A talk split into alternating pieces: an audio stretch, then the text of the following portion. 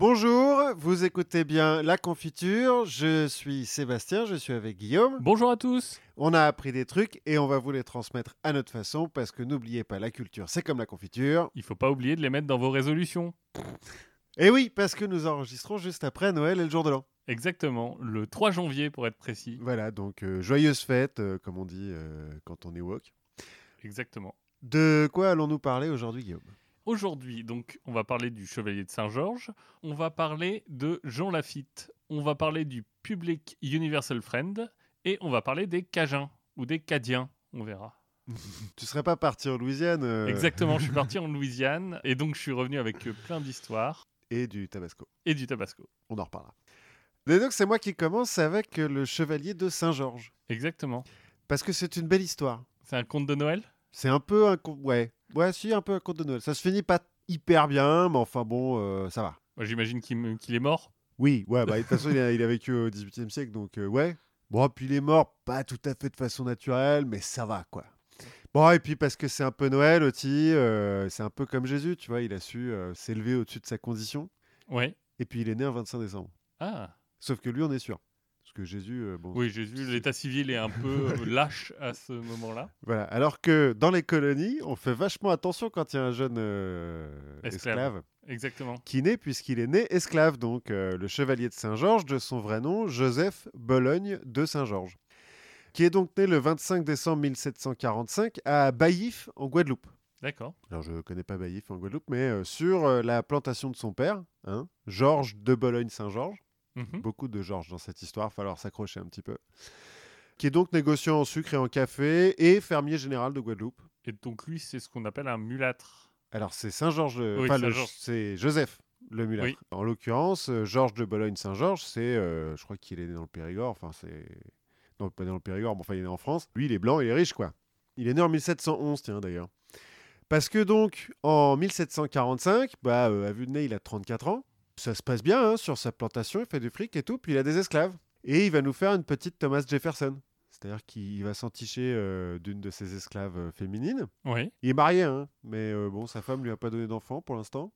Oui, puis ça compte pas avec une esclave. Bon, surtout qu'elle a 17 ans, donc même- ça va quoi. Ouais, c'est dans le cadre du travail. Oui. Euh, et donc, euh, Nanon, enfin Anne, elle s'appelle, mais on l'appelle Nanon, euh, qui est censée être une des plus belles femmes des Caraïbes, enfin, sauf qu'elle a 17 ans, donc euh, des plus, plus belles adolescentes des Caraïbes, va lui donner un fils le 25 décembre 1745, donc euh, Joseph. D'accord.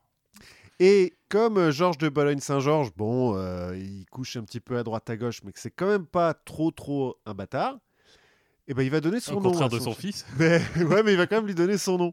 Il peut pas faire plus. Parce que le mec, euh, alors à l'époque, il est pas noble, mais il est, il est bourgeois quand même. Il Oui. peut pas faire plus. Le code noir dit que si une femme esclave a un enfant, bah, l'enfant est esclave. Oui, le- l'esclavage, c'est comme le judaïsme, ça se transmet par la mère. Oui, voilà. Parce que si un- une femme blanche a un enfant avec un esclave, l'enfant n'est pas esclave. Oui, mais je pense que ça n'arrive beaucoup moins. Bah, euh, disons qu'on a, je pense qu'on dit moins que c'est avec un esclave qu'elle l'a eu, quoi. Oui. On dit juste, oh là là, euh, miracle, euh, Il- il, il est café au lait. vous vous rendez compte? Bref, donc bon, Georges de Bologne-Saint-Georges, euh, guerre mais pas top, mais bon, ça part quand même, quoi. Ça va. Enfin, son, son fils, euh, C'est il, pas- Complètement un enfoiré. c'est pas complètement un enfoiré, voilà.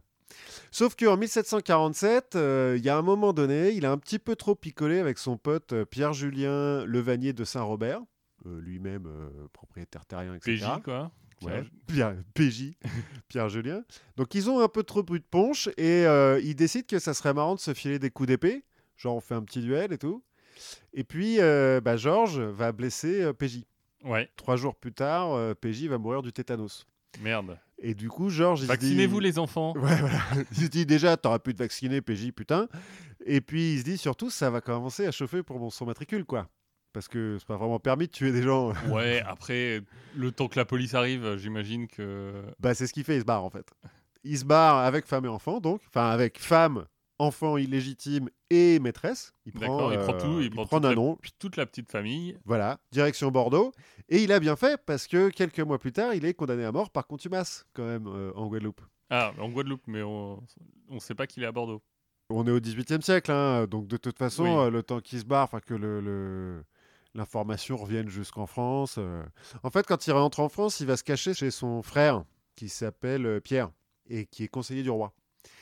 Et Pierre, donc de Bologne-Saint-Georges, va un petit peu essayer d'arrondir les angles avec bah, le roi, on suppose. Et il finit par obtenir une lettre de euh, une, carte sortie de prison, quoi. Ouais, une lettre de c'est pas grave. Quoi. Ouais, voilà. une lettre de c'est pas grave. Du coup, Georges, il Pourquoi retourne on s'emmerde avec, euh, avec les, les appels et les trucs comme Oui. ça? Ça marchait mieux à l'époque. de- Voilà, c'est plus simple. Du coup, Georges y retourne en Guadeloupe, mais il laisse euh, Joseph, donc son fils, en pension en France, à Paris. Et en 1757, Georges le père devient gentilhomme ordinaire de la chambre du roi, ce qui fait de lui un petit noble, Un oblio. un noblio. Et comme il est noblio, eh ben, il peut envoyer son fils, en 1758, à l'Académie royale polytechnique des armes et de l'équitation, qui est dirigée par un certain Nicolas Texier de la Boétière. D'accord. Beaucoup de noms qu'on ne retiendra pas forcément à la fin. De... Pas forcément. Alors, de la Boétière, on peut le retenir quand même, déjà parce qu'on va en reparler, parce que euh, à l'époque, c'est le plus grand maître d'armes de France. D'accord. Et c'est le mec qui a inventé le masque d'escrime. Tu sais, les masques à treillis, Oui. là, euh, machin, bah, c'est lui qui l'a inventé. Parce qu'il trouve qu'il y a trop de blessés dans son académie et que Oui. c'est un peu con de se blesser à l'entraînement. Et. Plutôt alors- que d'utiliser des bâtons. Ouais, déjà. Ou des épées qui sont pas effilées, mais enfin bon, euh, voilà, quand on est noble, on est un peu con. Alors au début, euh, bah, justement, les nobles, ils veulent pas l'utiliser parce qu'ils trouvent que c'est c'est pas très honorable, quoi. On est noble, on est là pour se battre, vraiment. Voilà. Puis euh, bon, après, ils commencent à perdre des yeux et des oreilles, les mecs, donc ils font ouais, bon bah c'est une bonne idée en fait ton truc. Donc euh, Nicolas Texier de la Boétière va apprendre euh, le jeune Joseph dans son académie et va devenir un petit peu son père adoptif slash mentor. Un autre. Un autre père, ouais. Bah, il faut dire qu'en fait, le jeune Joseph, très vite, on se rend compte qu'il est bon. Il est bon à l'épée, qu'il va être doué de manière générale pour les, les activités physiques. Pour te dire, à 15 ans, donc il est à l'académie depuis euh, un an ou deux, à 15 ans, il bat déjà les meilleurs escrimeurs de l'académie, même les adultes. D'accord. Et le fait d'être un peu moins blanc que les autres, ça l'handicape pas? Non, parce qu'il est fils de noble. Et puis tant qu'il est dans l'académie, ça va. Oui. Bon, on suppose que euh, il doit quand même euh, prendre des réflexions racistes euh, régulièrement. Je sais pas si tu regardes dans Harry Potter, euh, le fait d'être pas de, de sang pur, euh, ça, me- ça entraîne des problèmes. hein. C'est pas faux. Non, bah là, en tout cas, en- pendant qu'il est à l'académie, enfin au début en tout cas, ça a l'air d'aller. Et puis il est tellement bon que euh, la Boétière euh, s'entiche de lui. euh. La Boétière, donc c'est un, c'est un noble et tout, c'est un type qui est, qui est respecté comme étant le, le meilleur maître d'armes, qui se veut un petit peu à un moment donné écrivain aussi. Parce que euh, trouve que c'est cool d'écrire des pièces de théâtre. Et quand il édite sa, première pièce, comme il n'est pas sûr de lui, il écrit une préface en disant Bon, euh, voilà, euh, j'avais envie d'écrire, il faut absolument que je le fasse. Peut-être que je vais me faire éreinter par la critique, mais au moins je l'aurais fait. Et puis si la critique m'éreinte, eh ben, j'arrêterai d'écrire. Mais Racine fit Phèdre, moi, j'aurais fait Saint-Georges. Saint-Georges, c'est le Joseph dont on parle. Oui. C'est son chef-d'œuvre, en fait, euh, Saint-Georges. D'accord. Parce que donc, à 15 ans, il bat les meilleurs. Parce À- qu'il se dit pas, euh, si la critique euh, m'éreinte, et ben qu'ils viennent, et puis moi je les défonce. Parce qu'à l'épée, je suis le meilleur de- du royaume. Il aurait pu, mais non, parce que c'est des nobles, tu vas voir. C'est des mecs qui ont un petit peu de, de brio, De vois, panache. de panache. Ils sont forts, mais ils n'utilisent pas leur pouvoir pour rien, tu vois. Ils ont des grands, grands pouvoirs, grandes responsabilités, tout ça, tout ça. À 17 ans, Joseph, il est si rapide euh, à l'épée, il est si bon qu'on l'appelle l'inimitable. Bon, il est un petit peu aidé aussi parce qu'à 17 ans, il a atteint sa taille adulte qui fait 1m80, là où le français moyen à l'époque euh, fait difficilement 1m60. Oui. Donc il a un petit peu plus d'allonge, quoi. Le Teddy Riner. Ouais, c'est- il a un petit côté Teddy Riner, on va dire. Bon, mais euh, c'est la longe, ça fait pas tout. Il est quand même Oui. euh, hyper rapide et hyper bon. Et il est diplômé de l'académie en 1764, donc il a euh, 19 ans. Mhm. Euh, à peu près à la même époque, son père lui achète une charge de conseiller du roi, contrôleur ordinaire des guerres, ce qui, euh, j'ai lu, est une sinécure. C'est-à-dire, tu... Je pense que tu fais rien. bah, t'es contrôleur des guerres, donc c'est quoi C'est tu vas sur le terrain pendant qu'il y a une guerre avec ton petit calepin. genre, Hum, attention, c'est pas terrible là. Je vous attention. mets B-. Moi, il y a la guerre. hein. pas top.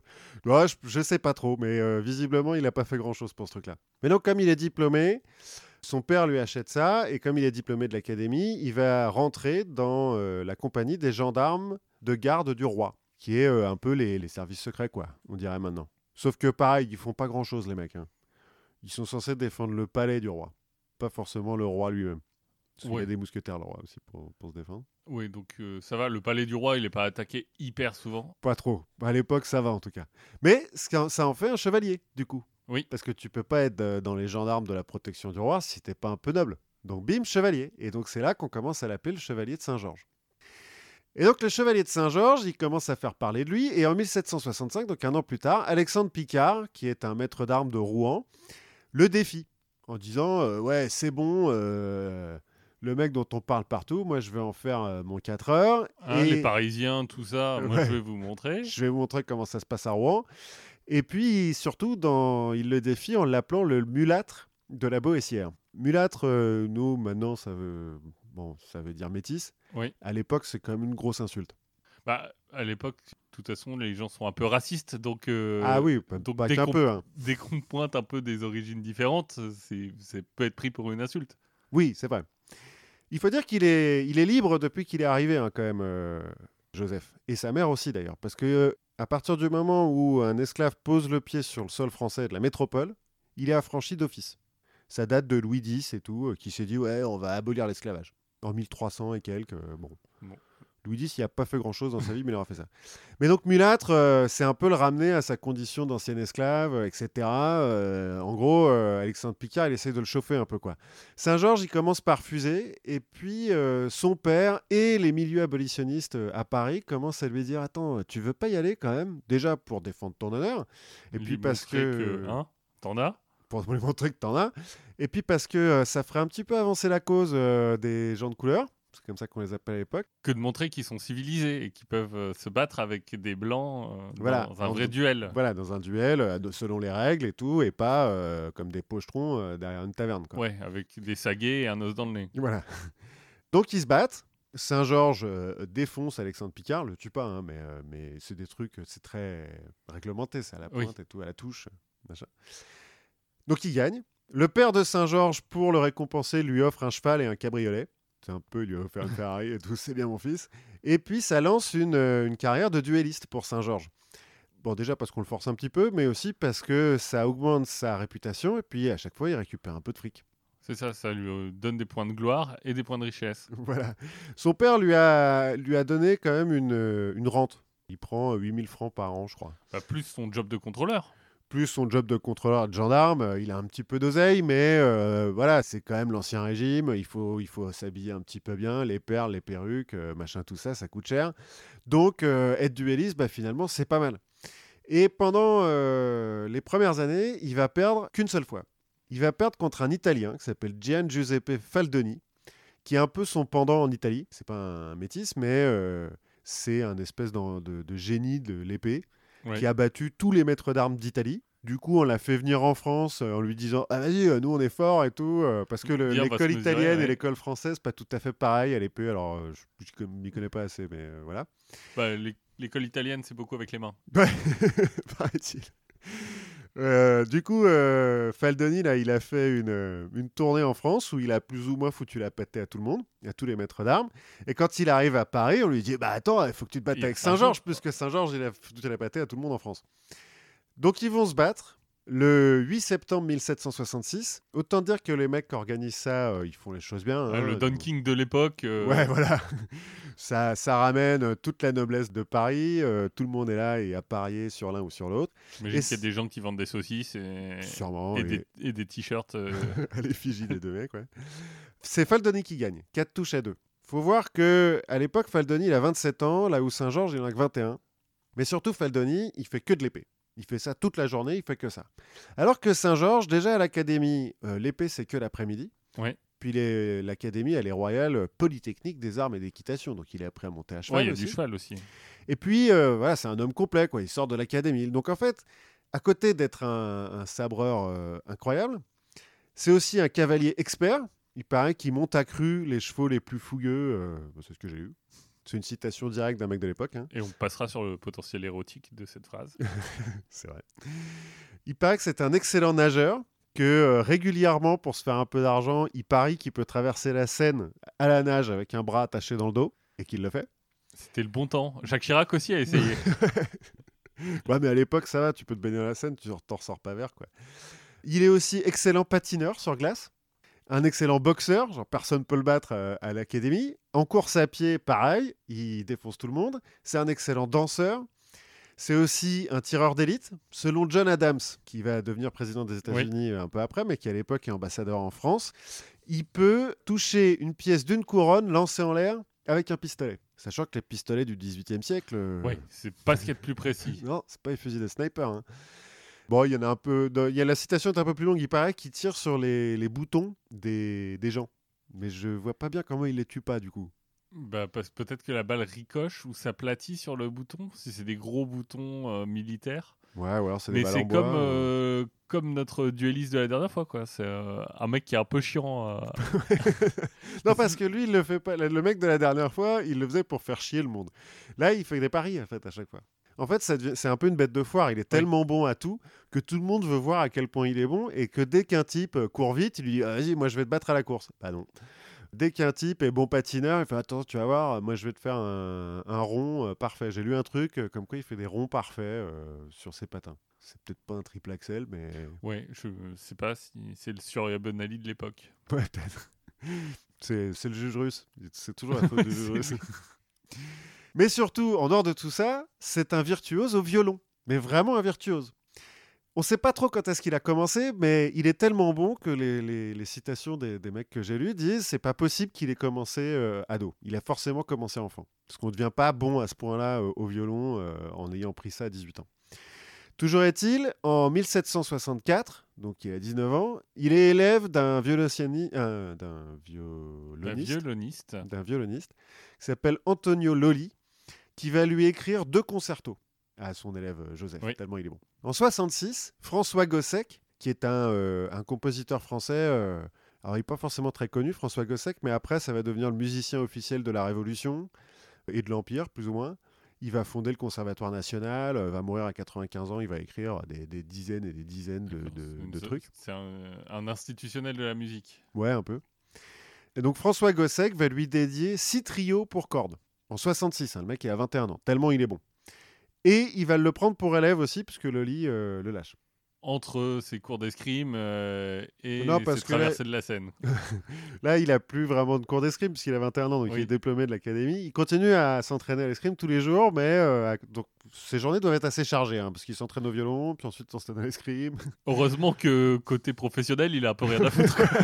C'est clair. Et donc, en 1769, François Gossec là, prend la direction du concert des amateurs, qui vient d'être créé euh, par des, des mecs un peu riches. Concert des amateurs, comme son nom l'indique pas, c'est euh, le, le concert privé le plus euh, coté de l'époque. C'est un peu le, le super band. on a fait venir Tout tous le les monde, meilleurs ouais. musiciens, on les a mis ensemble, on a dit voilà, là, on va faire une tournée, ça va être génial. Pour le Téléthon. ou- Oui, sûrement. Pour, faire du fric aussi, peut-être quand même. Pas, quoique pour faire du fric, je sais pas, ça c'est, des mécènes hein, qui financent Oui. ça, des, des nobles riches, pour se faire, pour se faire mousser quoi.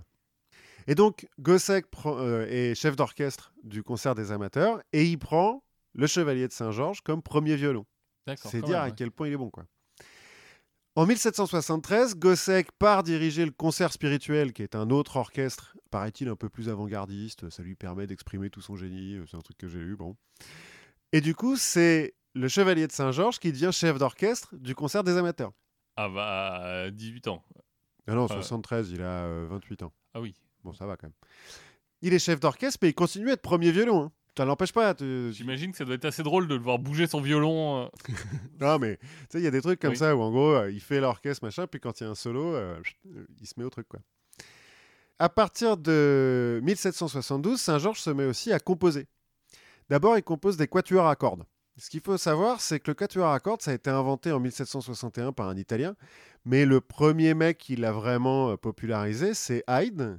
Haydn, Haydn enfin le mec connu, quoi, Joseph Haydn, Oui. qui a popularisé ça donc en 1769. Donc en 1772, le quatuor à cordes, c'est tout nouveau, quoi. Oui, là aussi c'est l'avant-garde. quoi. C'est Ouais, l'autotune de l'époque. euh, Ouais, si on veut. Puis en plus, surtout, c'est un quatuor à cordes, donc ça se joue pas dans un opéra. Faut être un peu plus proche, quoi. C'est un peu de la musique de chambre, c'est un peu euh, underground, quoi. En gros, il fait du rock, euh, Saint-Georges. Ouais, de la pop. Ouais, c'est de la pop. Donc il se met à écrire des quatuors à cordes, toujours pour lui et pour, donc pour trois autres euh, instrumentistes. Mais comme c'est un virtuose du violon, bah, il écrit des trucs hyper durs pour prouver à quel point il est bon. D'accord, il fait du rock dans son garage et il écrit des solos Ouais, incroyables ça. juste Il fait pour... des solos de 3 minutes euh, sur une... Et il met le volume à 11. Enfin, j'ai lu une, une description d'un musicien euh, aujourd'hui qui dit euh, en fait, ça se sent que c'est un, c'est un virtuose parce qu'il fait des trucs que seuls les virtuoses sont capables de faire, notamment de passer de l'aigu au grave hyper vite et tout. Et euh, dans une description d'un mec de l'époque, Il dit ça n'a ça n'a aucun intérêt, mais c'est dur. non, non, non, non, c'est pas mal. Pour le coup, j'ai écouté, moi, c'est pas mal euh, ce qu'il fait euh, euh, Saint-Georges. Non, non, un type de l'époque dit en fait, il utilise son archet comme une épée. Et c'est pour ça qu'il peut faire des trucs que d'autres ne peuvent pas faire. C'est qu'il est tellement précis à l'épée, il est tellement fort à ce jeu-là, qu'il fait pareil avec son archer. Et donc, du coup, bah, il est plus rapide et plus fort que les autres. Quoi. Non, le mec est bon. Le mec est bon. Et donc, comme le quatuor à, chambre, euh, le quatuor à cordes, c'est de la musique de chambre, et ben il se met à être invité dans les salons et à la cour. Oui. Et ça devient un petit peu la coqueluche des salons et de la cour. Parce que, euh, bon, euh, les hommes étaient au courant que c'était le meilleur boxeur, le meilleur euh, euh, escrimeur, etc. Les femmes, un peu moins. Le meilleur nageur avec un bras. Ouais, le nageur avec un bras, peut-être que les, les femmes de la course, ça devait pas trop les intéresser. Mais quand il se met à faire de la musique de chambre, des quatuors à cordes devant elle, qui arrive à danser euh, hyper bien et tout, puis qui fait 1m80, là où leur mari, elles font, ils font 1m60 et euh, ils ont euh, 70 ans. Ouais, c'est la guitare de l'époque, quoi. Ouais, en plus, il a le, le bonus en charisme de faire du, du quatuor à cordes. C'est vraiment la coqueluche, quoi. On se met d'ailleurs, il commence à y avoir des, des rumeurs un petit peu euh, sur lui. Pour le protéger, en 1779, il rentre au service du duc d'Orléans, qui est de la famille royale, Oui. donc euh, un mec qui pèse un petit peu, et surtout de son épouse secrète, Madame de Montesson. Parce que, en, en gros, euh, le duc d'Orléans, il a épousé euh, une princesse oui, étrangère. dont il se fout. Voilà. Et puis, il a au moins une épouse secrète. Madame de Montesson présente Saint-Georges à Marie-Antoinette et euh, Saint-Georges devient le prof de musique de Marie-Antoinette. D'accord. Ouais, c'est il, il part bien en étant esclave. euh, Ouais, c'était là, il a quand même euh, un petit peu monté, quoi. Du coup, il y a un peu des rumeurs parce que Marie-Antoinette, euh, comme personne l'aime parce qu'elle est autrichienne, on dit que c'est une nymphomane, etc. Alors quand maintenant son prof de musique, c'est un beau gosse métis d'un mètre 80 euh, qui est hyper fort à tout, ça jase. Ça jase un petit peu et donc le 22 avril 1779, il est agressé par six hommes dans les rues de Paris vers minuit, en pleine nuit. Qui voulait se taper Marie-Antoinette? Non. en gros, il est en train de rentrer chez lui avec un pote à lui, euh, le chevalier de Saint-Georges, et il se fait agresser par six mecs. Certains témoins ont entendu des coups de pistolet, donc euh, a priori ils avaient des pistolets, les types. Oui, Et- donc il venait bien pour l'agresser. Ah ouais, non, il n'y a pas de doute. hein. C'était pas pour lui piquer son portable. Non, non, non, non, non, il n'y a pas de doute. euh, C'était pour, la... pour le tuer, hein, euh, Ouais. en pratique. Et Saint-Georges, comme il rentre d'un concert, il n'est pas armé. Il a juste une canne de marche. Et ben avec sa canne de marche, il va les tenir en respect, les six, assez longtemps pour que le gars arrive. Et donc que les mecs se fassent arrêter. Du coup, le duc d'Orléans demande une enquête et tout. Et puis, euh, la police, on lui dit non, non, mais euh, laissez. euh, on- Oui. C'est pas grave, c'est bon, il n'y a pas eu de. L'autre, il est sorti avec deux bleus, ça va. Nous, on dira rien sur les, les jambes pétées les, dents en main. C'est bon. Parce que on soupçonne soit un certain marquis de Montalembert, qui est un peu un vieux général qui a épousé une jeunette. Et euh, bah, la marquise, elle aurait trouvé bien à son goût euh, le, le chevalier de Saint-Georges. Soit les services secrets du roi à cause de cette histoire de rumeur avec Marie-Antoinette. Oui, donc il commence à gêner un peu. Ouais, à ce moment-là, il gêne un petit peu, mais bon, en même temps, quand on lui envoie six assassins, il les défonce avec une canne. Donc, euh, Ouais. Mais ça, ça n'appelle que à en envoyer 16 ouais, la prochaine fois. non, bah pour l'instant, ça va. En revanche, il est un petit peu rattrapé par le racisme quand même. En 1776, l'Opéra de Paris, donc euh, l'Académie royale de musique, a besoin d'un nouveau directeur. Et comme lui, euh, bah, il est déjà euh, chef d'orchestre du, du concert des amateurs. euh, Plus gendarme, plus, euh, Ouais, voilà, plus inspecteur des guerres. Non, il est plus inspecteur des gares à ce moment-là, ça s'arrête au bout d'un moment. Bah, il pose sa candidature. En plus, il est pote avec Marie-Antoinette, donc il dit à Marie-Antoinette, eh, vas-y, tu peux pas pousser mon- ma candidature en avant. Il n'y a pas de raison que ça rate, puisqu'il est quand même a priori le, le mieux placé. ouais. ouais, le mieux placé. Sauf que il y a deux euh, chanteuses de l'opéra et une des danseuses qui écrivent à la reine. Ils lui écrivent, je cite, que leur honneur et la délicatesse de leur conscience ne leur permettraient jamais d'être soumises aux ordres d'un mulâtre. Et oui.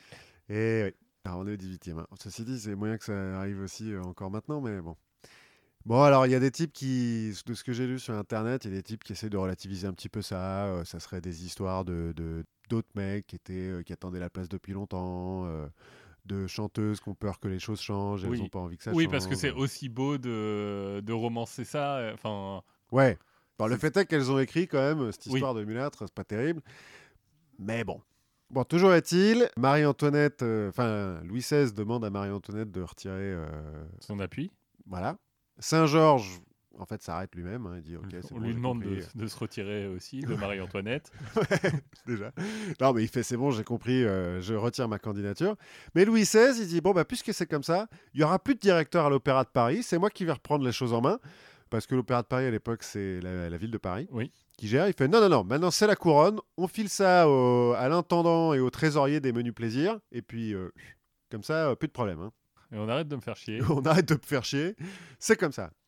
Et c'est comme ça que les danseurs de l'opéra ont leur régime spécial de retraite.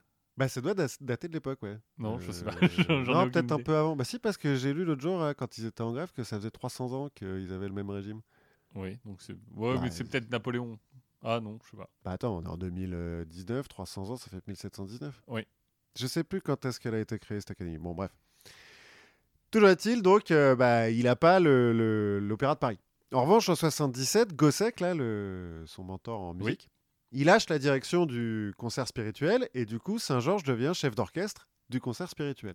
En plus d'être chef d'orchestre du concert des amateurs. Donc ça va, quoi. Et de nager dans la Seine. Et de nager dans la Seine, et de battre tout le monde à l'épée. Et euh, d'être avocat. Non, il n'est pas avocat. non, il est pas avocat. Mais il est bretteur, d'être le meilleur danseur du, du truc. Enfin bref. En 1778, Mozart vient à Paris avec sa mère. Parce que euh, alors, Mozart est jeune à l'époque, hein, il a 22 ans. Euh, en Autriche, ça se passe pas terrible.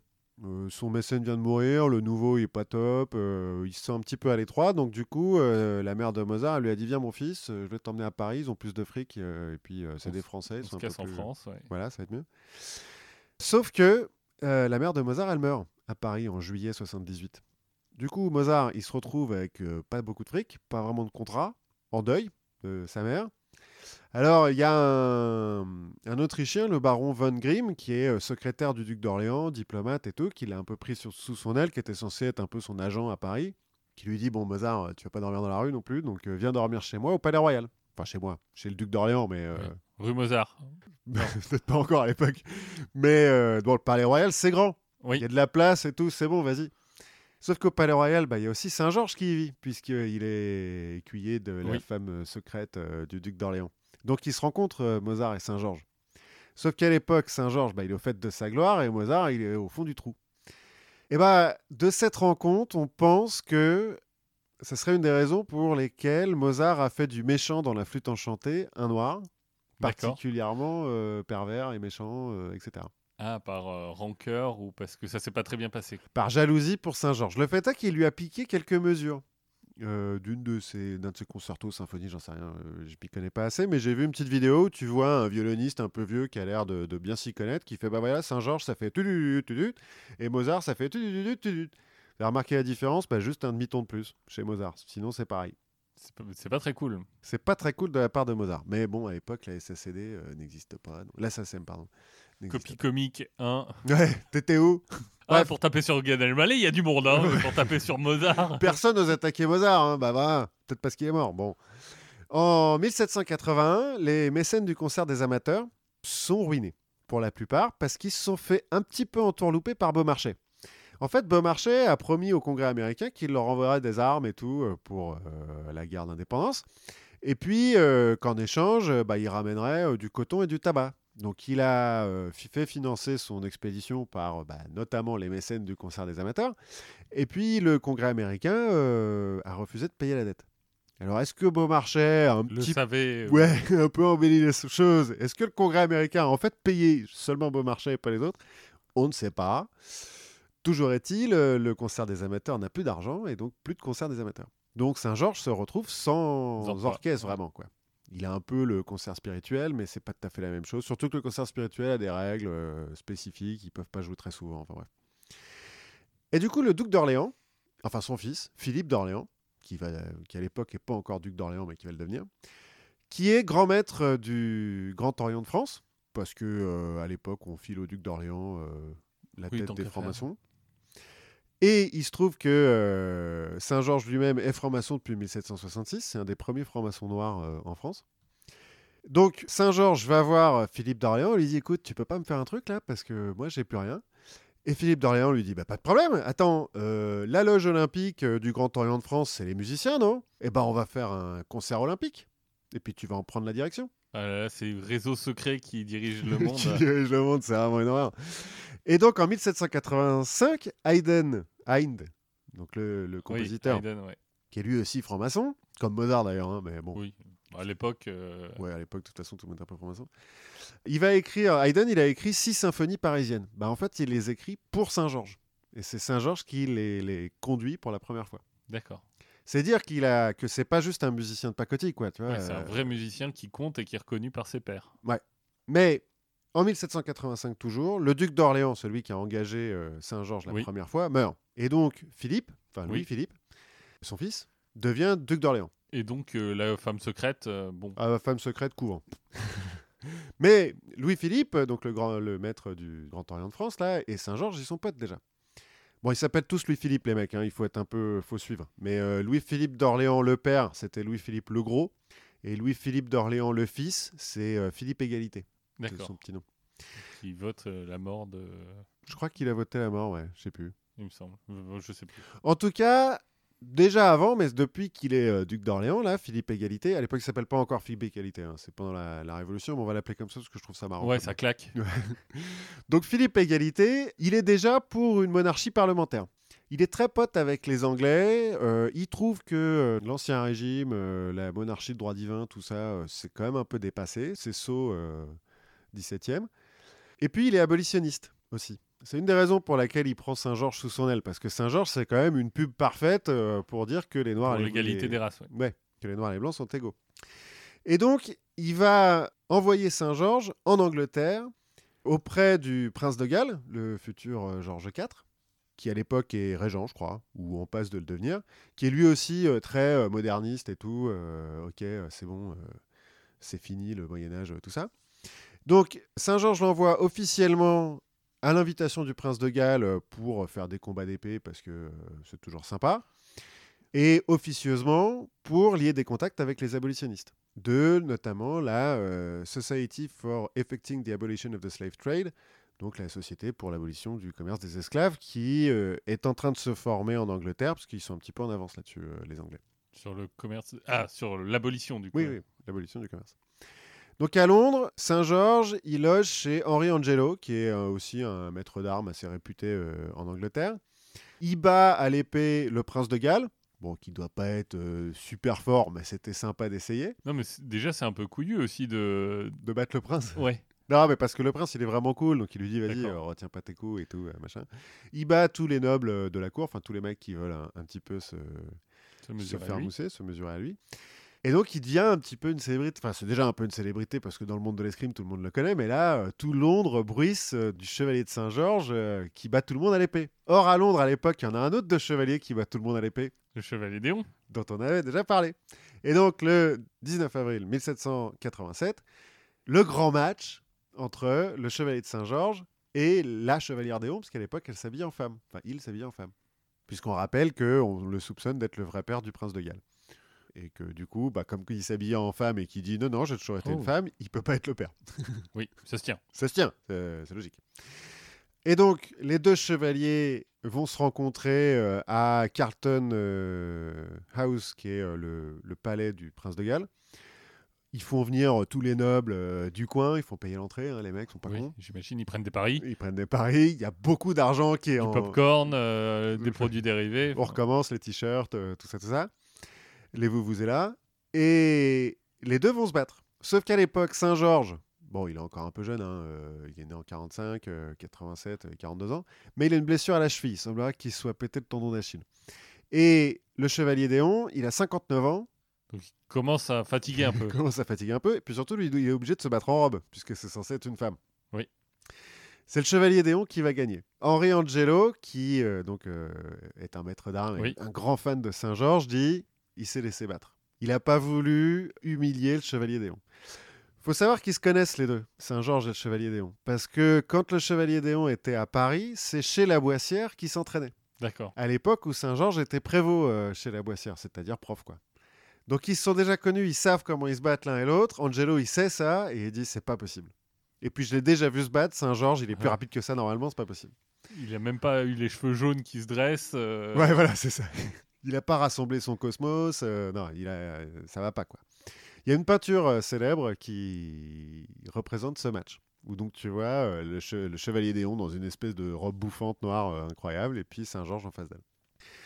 Après ça, bon, il revient un petit peu à Paris. Le consulat olympique l'a remplacé parce que bah, ils ont besoin d'un chef d'orchestre hein, Oui. euh, quand même.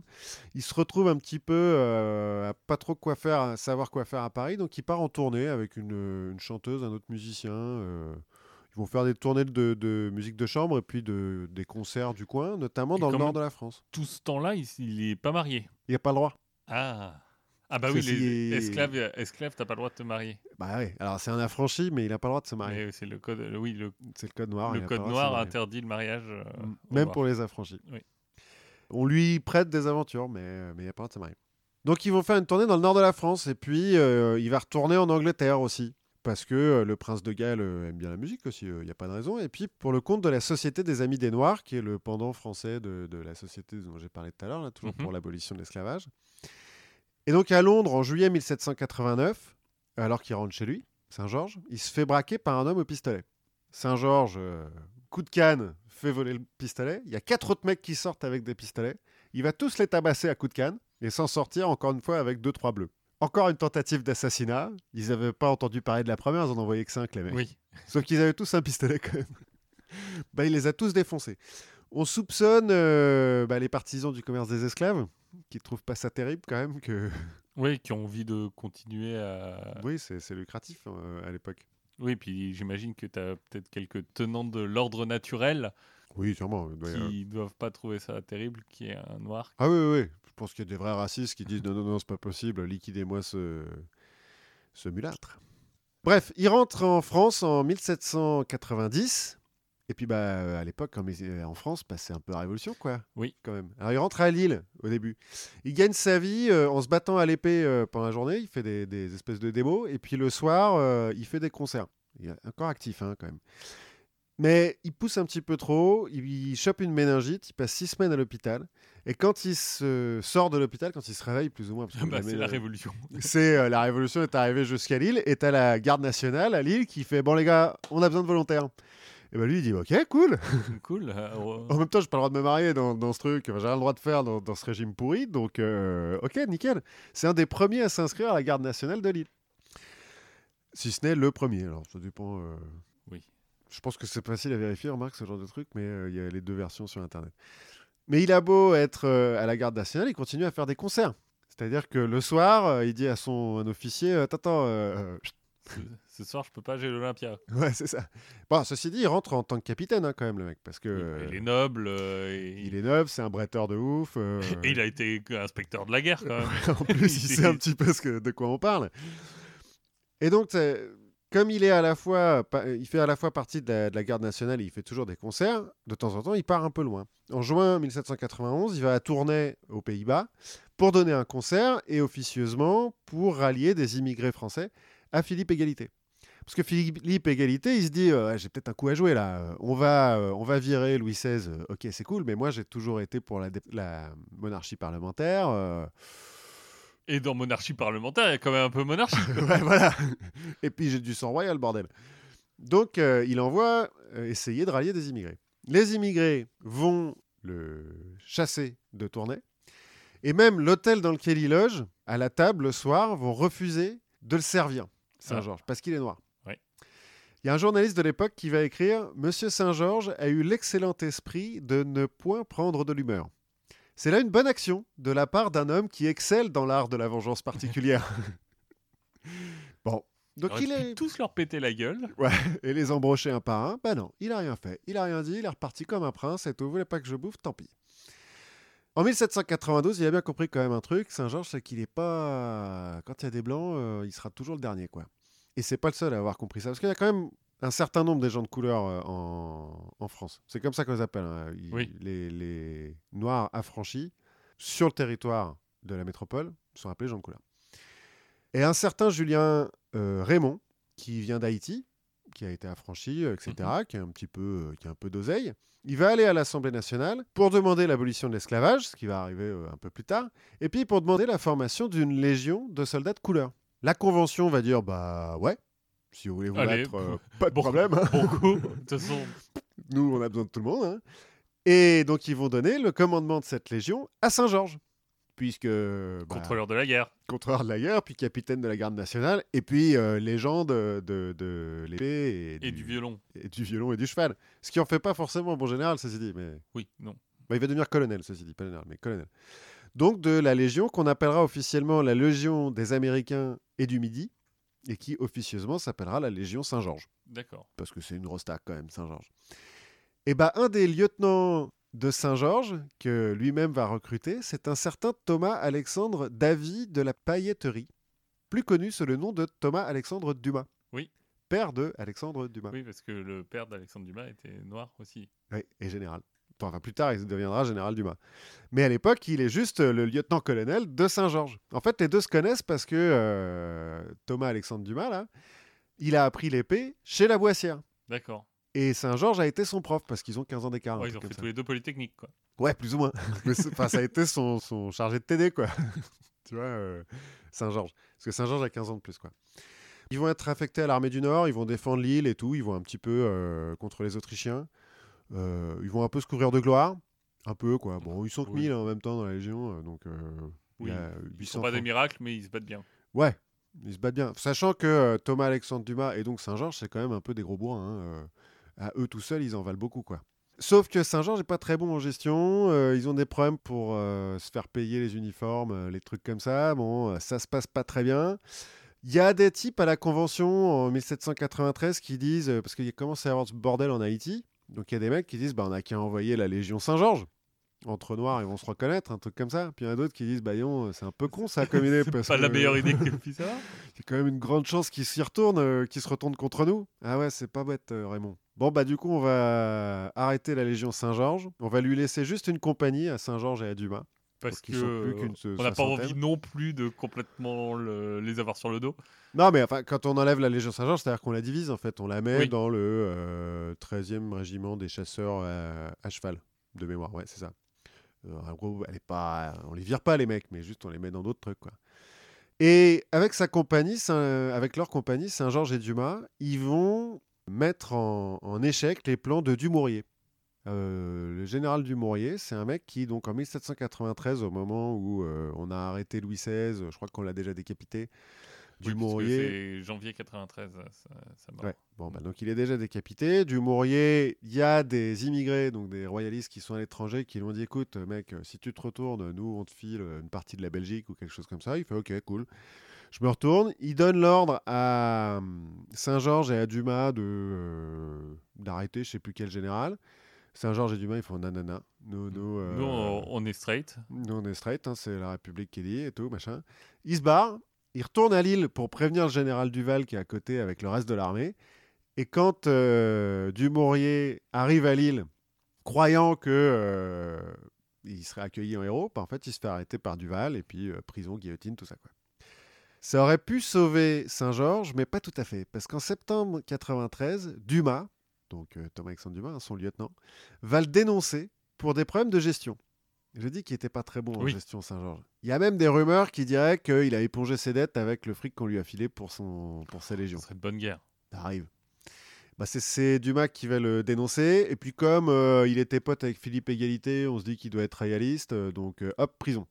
Et puis euh, la convention, on se dit, bon, euh, on va peut-être le décapiter. hein, parce que, Parce que c'est comme ça qu'on fait. euh, ouais, je veux dire, On on a déjà vraiment. décapité 3000, donc On sait pas trop faire autrement. on n'est pas à ça près. Et heureusement, le 9 Thermidor arrive, c'est Robespierre qui se fait décapiter, et Saint-Georges est sauvé. Il va quand même faire un an de prison. Il sort de prison, il va envoyer une lettre à la Convention en disant Bon, vous m'avez un petit peu foutu dans la merde, mais je veux bien continuer à me battre pour vous si vous me rendez ma légion. Les mecs vont dire non, non, non, non. ça- C'est bon, c'est fini maintenant. La- Laisse tomber, monsieur. Les circuler, il peut en avoir. Donc il se remet au violon et il va mourir en 1799 d'une infection à la vessie. Je disais plus ou moins naturel parce qu'en fait, euh, ça fait longtemps qu'il a mal à la vessie, mais il refuse de se faire soigner. Parce qu'il a pas confiance? Peut-être. Ou peut-être qu'il n'y a pas beaucoup de médecins qui veulent, euh, qui acceptent de le soigner. Oui. ceci dit. On sait pas trop, mais bon, bref, il va mourir quoi. Dans une relative pauvreté, parce qu'il il faisait encore des concerts. Il aura composé quand même six opéras, deux symphonies, 12 concertos et euh, j'ai pas réussi à les compter parce qu'il y en avait trop de sonates, euh, quatuors à cordes, etc. On va l'appeler le Mozart noir à l'époque. Oui. Et après au XXe siècle. Parce que en 1802, quand euh, Napoléon va rétablir l'esclavage, il va aussi bannir la musique de Saint-Georges du répertoire. Donc pendant tout le 19e Le siècle, mettre à on... l'index. Ouais, on ne va jamais jouer Saint-Georges en France et il ne sera redécouvert qu'au XXe siècle. C'est un peu triste. Mais voilà, c'était une belle histoire de mec qui est, qui est un petit peu fort, quoi. Oui, il avait l'air. euh, C'était un- quelqu'un d'assez complet. Ouais, c'est ça. John Adams va dire euh, c'est l'homme le plus complet que j'ai jamais rencontré. euh, C'est incroyable. Eh ben écoute, on va rester à peu près dans la même époque. Parce que moi, je voulais parler de Jean Lafitte, puisque je reviens de cette magnifique terre de Louisiane. Et donc, en, en discutant avec une, une guide formidable qui s'appelle Gisèle, si vous avez besoin de coordonnées, voilà, je, je lui fais sa pub. Euh, elle m'a dit, mais il faut absolument parler de Jean Lafitte, il est extraordinaire. Alors, le problème, c'est que Jean Lafitte, il y a quand même un petit peu de légende Ouais. autour de lui. C'est-à-dire qu'on ne sait pas, par exemple, on ne sait pas vraiment quand il est né. Et on est sûr qu'il existait quand même. On est sûr qu'il a existé. Premier acte officiel qui parle de lui, c'est en 1813. Mhm. Donc c'est une lettre du consul de France de la Nouvelle-Orléans qui lui donne euh, son bac de corsaire. Qui dit euh, Ah, ça, ça l'aide de. son permis de corsaire quoi. Ouais. Qui Comment dit- on appelle ça sa lettre de marque sa lettre de marque. course. C'est la lettre de marque pour faire la gare de course. Voilà. Donc euh, on le découvre en 1813 de façon officielle, mais à cette époque, il a à peu près 30 ans. Oui, parce qu'on file pas des lettres de marque à n'importe qui non plus. Il faut Non. quand même que- Et il a à peu près 30 ans, 32 ans. On dit qu'il est né à Bordeaux Mhm. et que donc il serait né vers euh, 1770, quelque chose comme ça. On va retrouver d'autres origines possibles pour Jean Lafitte, euh, notamment à Biarritz, parce qu'il y, a- il y a un Jean Lafitte dans des archives paroissiales. Je crois qu'il y en a beaucoup des Lafitte euh, dans le sud-ouest. En fait, c'est Gascon. Enfin, c'est C'est Béarnais. Gascon, là. Ouais, bah voilà. C'est Béarnais. Donc peut-être qu'il vient du Béarn. D'autres gens disent qu'il vient de, qu'il vient de Saint-Domingue, donc de Haïti. Mhm. En vrai, on ne sait pas où il est né. C'est pas le seul. C'est pas le seul. La première fois qu'on a eu vraiment une trace de lui, alors pas officielle, mais des, des- des premières traces de lui, c'est en 1804. Et en fait, il est capitaine de la Sœur Chérie. Alors, la Sœur Chérie, c'est un bateau. Et avant d'être capitaine de la Sœur Chérie, ce qu'on pense, c'est qu'il a été lieutenant dans la marine française Mhm. au moment de l'expédition de Saint-Domingue. Ah bah pour aller. euh, Celle où on n'a pas voulu, voulu envoyer Saint-Georges. Pour aller taper à l'ouverture. Exactement, pour aller taper Toussaint l'ouverture. Donc, euh, c'est une, une expédition en 1801 euh, qui va durer un peu, mais qui commence en 1801. Alors, Toussaint l'ouverture, c'est lui aussi un esclave noir qui devient général, qui mate une insurrection de d'autres esclaves, je crois, en Haïti, et qui dit Eh, maintenant que j'ai maté tout le monde, bah, je vais prendre le pouvoir pour moi. Ouais, alors ça dépend. moi j'avais une amie haïtienne. euh, tout ça l'ouverture, c'est un peu leur grand héros quand même. C'est un peu leur, leur héros, parce qu'il veut, il veut l'indépendance, mais il veut aussi le pouvoir pour lui. Oui, bon, bah ça arrive ça. Hein, je veux dire, euh, faut bien qu'il y ait quelqu'un qui dirige. Et aussi, on, donc, on va envoyer la marine, notamment pour euh, bah, reprendre le pouvoir à Toussaint l'ouverture, et aussi pour rétablir l'esclavage. Parce qu'il faut pas déconner. Parce qu'on l'avait aboli. C'est ce qui a aussi permis à, à Toussaint l'ouverture de grandir et, et tout ça. Mais maintenant, euh, bon, Il semblerait que Napoléon soit un peu raciste sur les bords. Parce qu'il a fait quand même beaucoup de trucs contre les Noirs euh, à l'époque. alors je sais pas à quel point c'est du racisme, à quel point c'est du pragmatisme, mais en tout cas, oui, il a pas été euh, le, le plus sympa et le, et le, et le plus sympa pour les esclaves. En gros, on va leur envoyer donc une armée française qui sera composée quand même de beaucoup de mercenaires, Oui, bon. dont des Polonais. En, en partie. Et le problème, c'est que bah, les, euh, les Polonais, ils sont pas hyper résistants à la fièvre jaune, qu'ils ont pas beaucoup chez eux. C'est vrai que le climat entre la Pologne et Haïti. Ouais, euh, Vars- Varsovie et Haïti, c'est pas tout à fait la même chose. Donc, bah, ils vont être euh, décimés par la maladie et c'est en bonne partie ce qui va faire l'échec de cette expédition de Saint-Domingue. Donc, on pense que Jean Lafitte, il était, euh, il était lieutenant là-bas. Et en fait, en 1804, donc on le retrouve avec son frère Pierre Lafitte et un autre vétéran qui s'appelle Dominique You, qui va être un peu son lieutenant de, de toujours, au point que on l'a longtemps décrit comme son demi-frère. Dis-moi, Dominique Yu, euh, il serait pas un peu anglais Alors, je sais pas exactement de où il vient. Si lui il vient de Saint-Domingue aussi. Ah ouais, donc on sait pas en fait.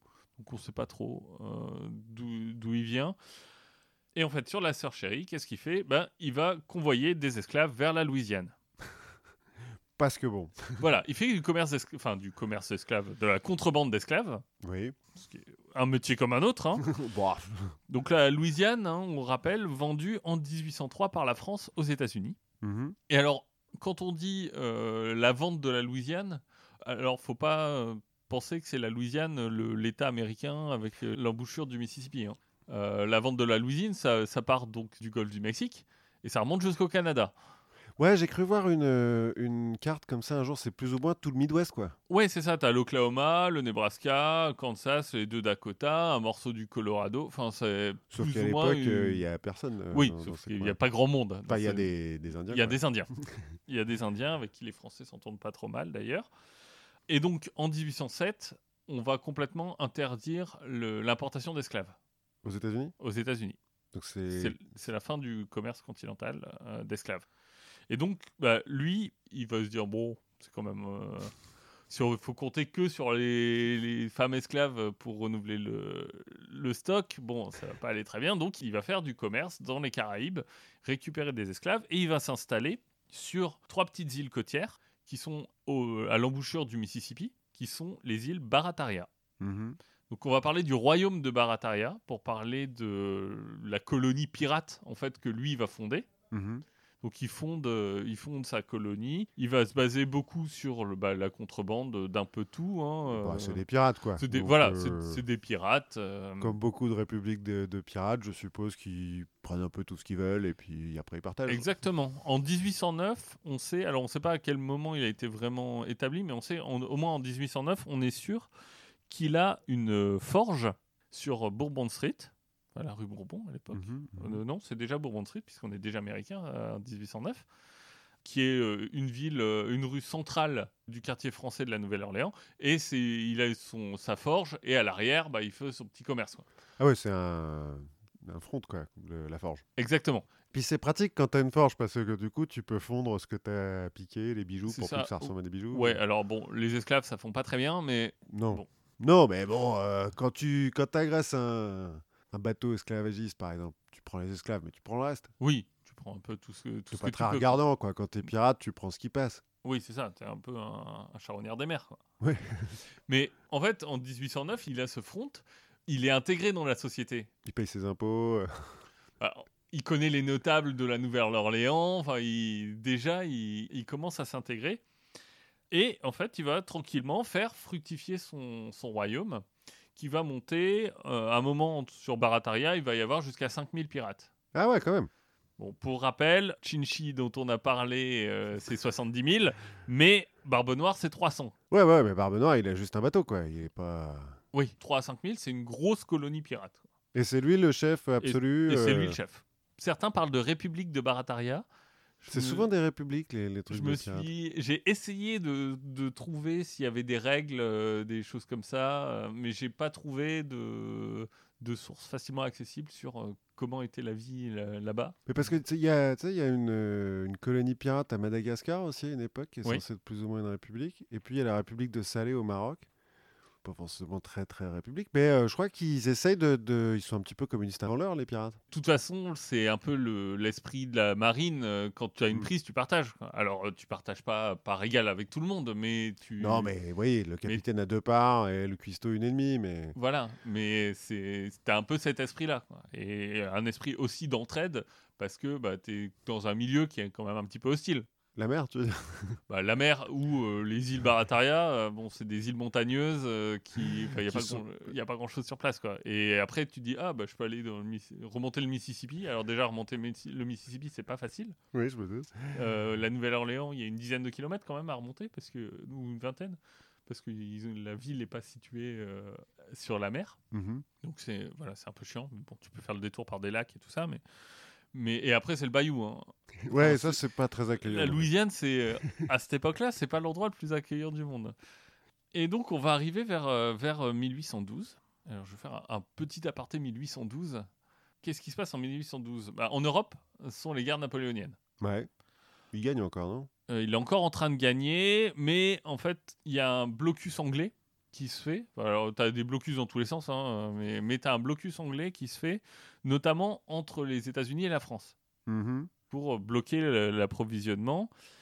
Et Pa- Parce que les États-Unis sont censés approvisionner la France? Oui, en partie.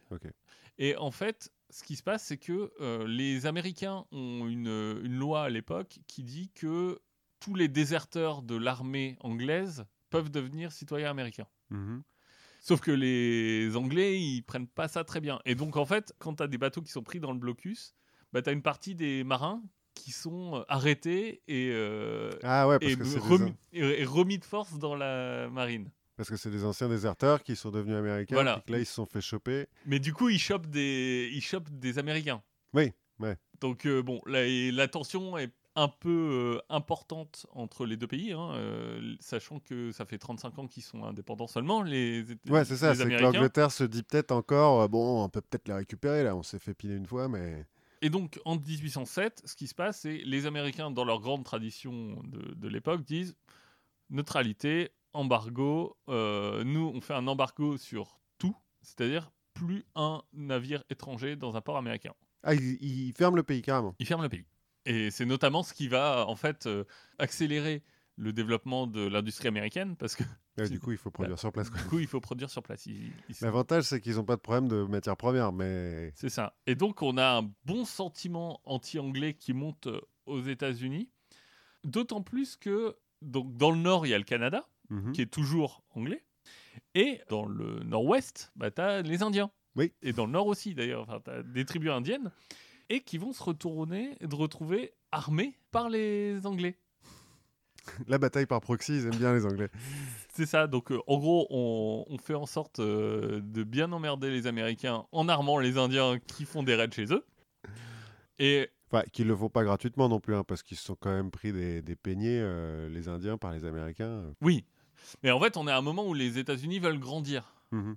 Ils veulent euh, aller vers l'ouest et ils regardent un peu aussi un petit peu vers le nord hein, en se disant Oh, le Canada, bon, il fait froid, euh, ils, ils ont un accent bizarre, mais, euh, Mais ça a l'air sympa, quand même. ça a l'air sympa. Il y a, il y a du bois, notamment, pour faire des bateaux. Ouais. C'est sympa. Il y a quand même une- des tensions internes aussi aux États-Unis entre le parti fédéraliste, Mhm. donc qui eux veulent garder plutôt un lien avec euh, l'Angleterre, et le parti démocrate républicain. Ils sont ensemble à l'époque À l'époque, ils sont ensemble. D'accord. À l'époque, c'est les fédéralistes contre, contre les, le Democratic Republican Party, et qui lui est plutôt en fait un parti du Sud. Ouais, c'est Jefferson. C'est plutôt, euh, je sais pas si c'est Jefferson, mais en tout cas c'est un parti du Sud. Ça va être le parti de Madison, Mhm. et c'est un parti du Sud qui est du coup esclavagiste. Oui. Là où le parti fédéraliste est plutôt abolitionniste sans l'être complètement. hein. Faut pas déconner. faut pas déconner, et anti-anglais. Et donc, toutes ces, ces causes vont faire que le 1er juin 1812, James Madison va envoyer des récriminations au Congrès en disant euh, Bon, on va adopter un texte euh, qui. Parce qu'il est, il est président, Madison à Il est président en 1812. Donc, il va envoyer ses récriminations contre l'Angleterre au Congrès en disant oh, on, va les on va les condamner, hein, c'est pas bien. Et le Congrès, euh, il sent un peu pousser du courage. Il dit non, non, on va leur déclarer la guerre. Ah ouais, carrément. Quatre jours, quatre jours plus tard, hop, déclaration de guerre. Alors, le temps que ce soit C'est ratifié. un petit euh, peu euh, escaladé euh, rapidement, comme on dit. Ouais, c'est ça. Bah, je pense qu'il y a un moment, ils sont tout seuls, ils sont entre eux. et- Hey C'est Ils ont vrai un peu qu'ils sont picolé et chauds. c'est ça. Je pense que. Bon. Bah, le problème, c'est que du coup, ils déclarent la guerre, mais il n'y a personne qui est vraiment prêt. Parce que, bon, les Anglais, ils ont quand même Napoléon sur le dos. Ouais. Donc, ils n'ont pas grand monde. Ils ont, euh, je crois qu'ils ont 5000 hommes euh, au Canada. Mhm. Et les Américains, bah, déjà, tu as une partie qui veut pas la guerre, Ouais. une partie qui est pro-anglaise. Donc tu as très peu de volontaires. Et tu as la Nouvelle-Angleterre qui est proche de la sécession. Ah ouais, carrément. Parce que eux sont complètement euh, pour un rapprochement avec l'Angleterre. Et donc euh, cette Ouais, guerre... et puis ils sont en première ligne aussi, parce que c'est facile quand t'es en Virginie de dire vas-y, on va attaquer le Canada.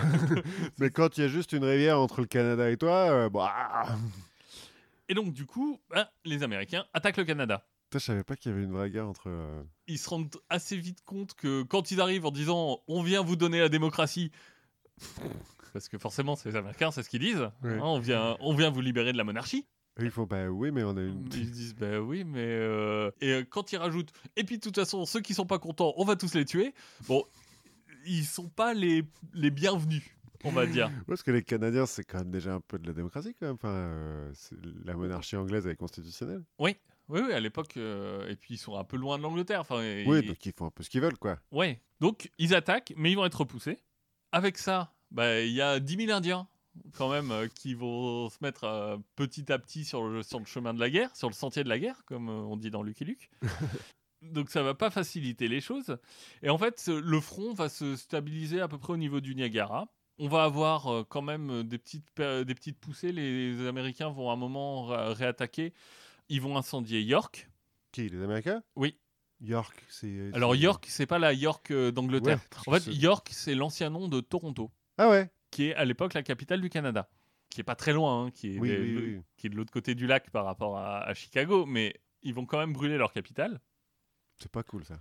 Ça, ça se fait pas. C'est que quand tu brûles une capitale, ça se fait pas. Ça rend tout colère. Et ils vont, ils vont se mettre à, surtout à lancer des chantiers navals, et donc ils vont produire des bateaux. Ils vont commencer à produire plein de bateaux pour euh, pouvoir rivaliser et attaquer, euh, parce que bon, leur marine n'est pas très forte. Et puis pour attaquer les Algériens aussi, euh, au passage. C'est ça, un peu, un peu plus, un peu plus tard. hein. Non, ça même pas. Ça- Problème, c'est que en Europe, il y a Napoléon qui abdique.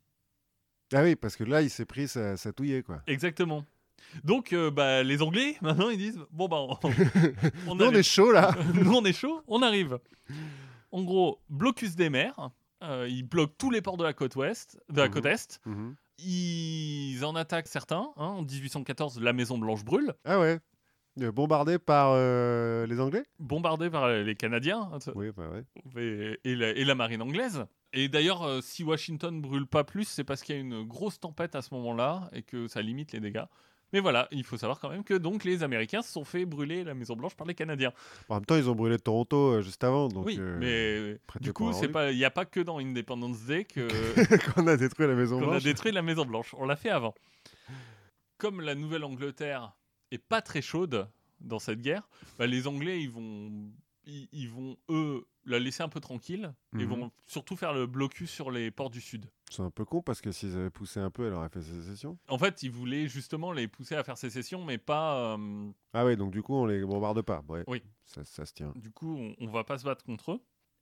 Avec tout ça, bon, la, Lafitte, lui, il est en Louisiane hein, pendant ce temps-là. Oui, Donc, lui, bon, il est toujours sur ses îles et tout, à toujours faire du sous ses îles, commerce. bon, c'est c'est pas, C'est pas trop son affaire, en fait. c'est pas trop son affaire, sauf que en février 1813, il y a une guerre civile dans la nation Creek. Alors la nation Creek, c'est une nation indienne Mhm, qui est un peu au nord de la Louisiane, mhm. et donc les Américains vont envoyer deux forces qui vont être là pour limiter le conflit, alors pacifier. Ouais. voilà, avec l'armée américaine. Et pour en profiter pour récupérer les terres qu'ils ont pacifiées, peut-être. Voilà, donc tu as le major général Koch qui en dirige une, et le deuxième par le colonel Jackson. Colonel Jackson qui... Andrew? Andrew Jackson, exactement, ami des Indiens, s'il en est, euh, dont on parlera.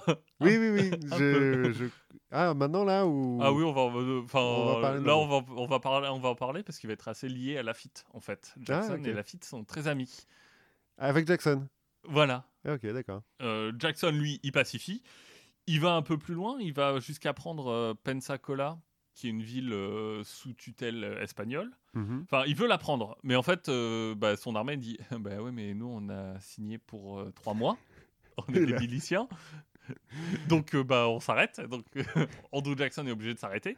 Mais en 1814, il va quand même mater la nation Creek et il leur prend la moitié de leur territoire. Oui, bah oui. Finalement, comme toute cette guerre-là, elle est coûteuse, bah, finalement, on va avoir le traité de Gand qui va être signé le 24 décembre 1814 Mhm. qui va donner, mettre fin à la guerre sans vraiment de modification, en fait. Les À la guerre ont- entre l'Angleterre et les. États-Unis. les frontières n'ont pas vraiment bougé.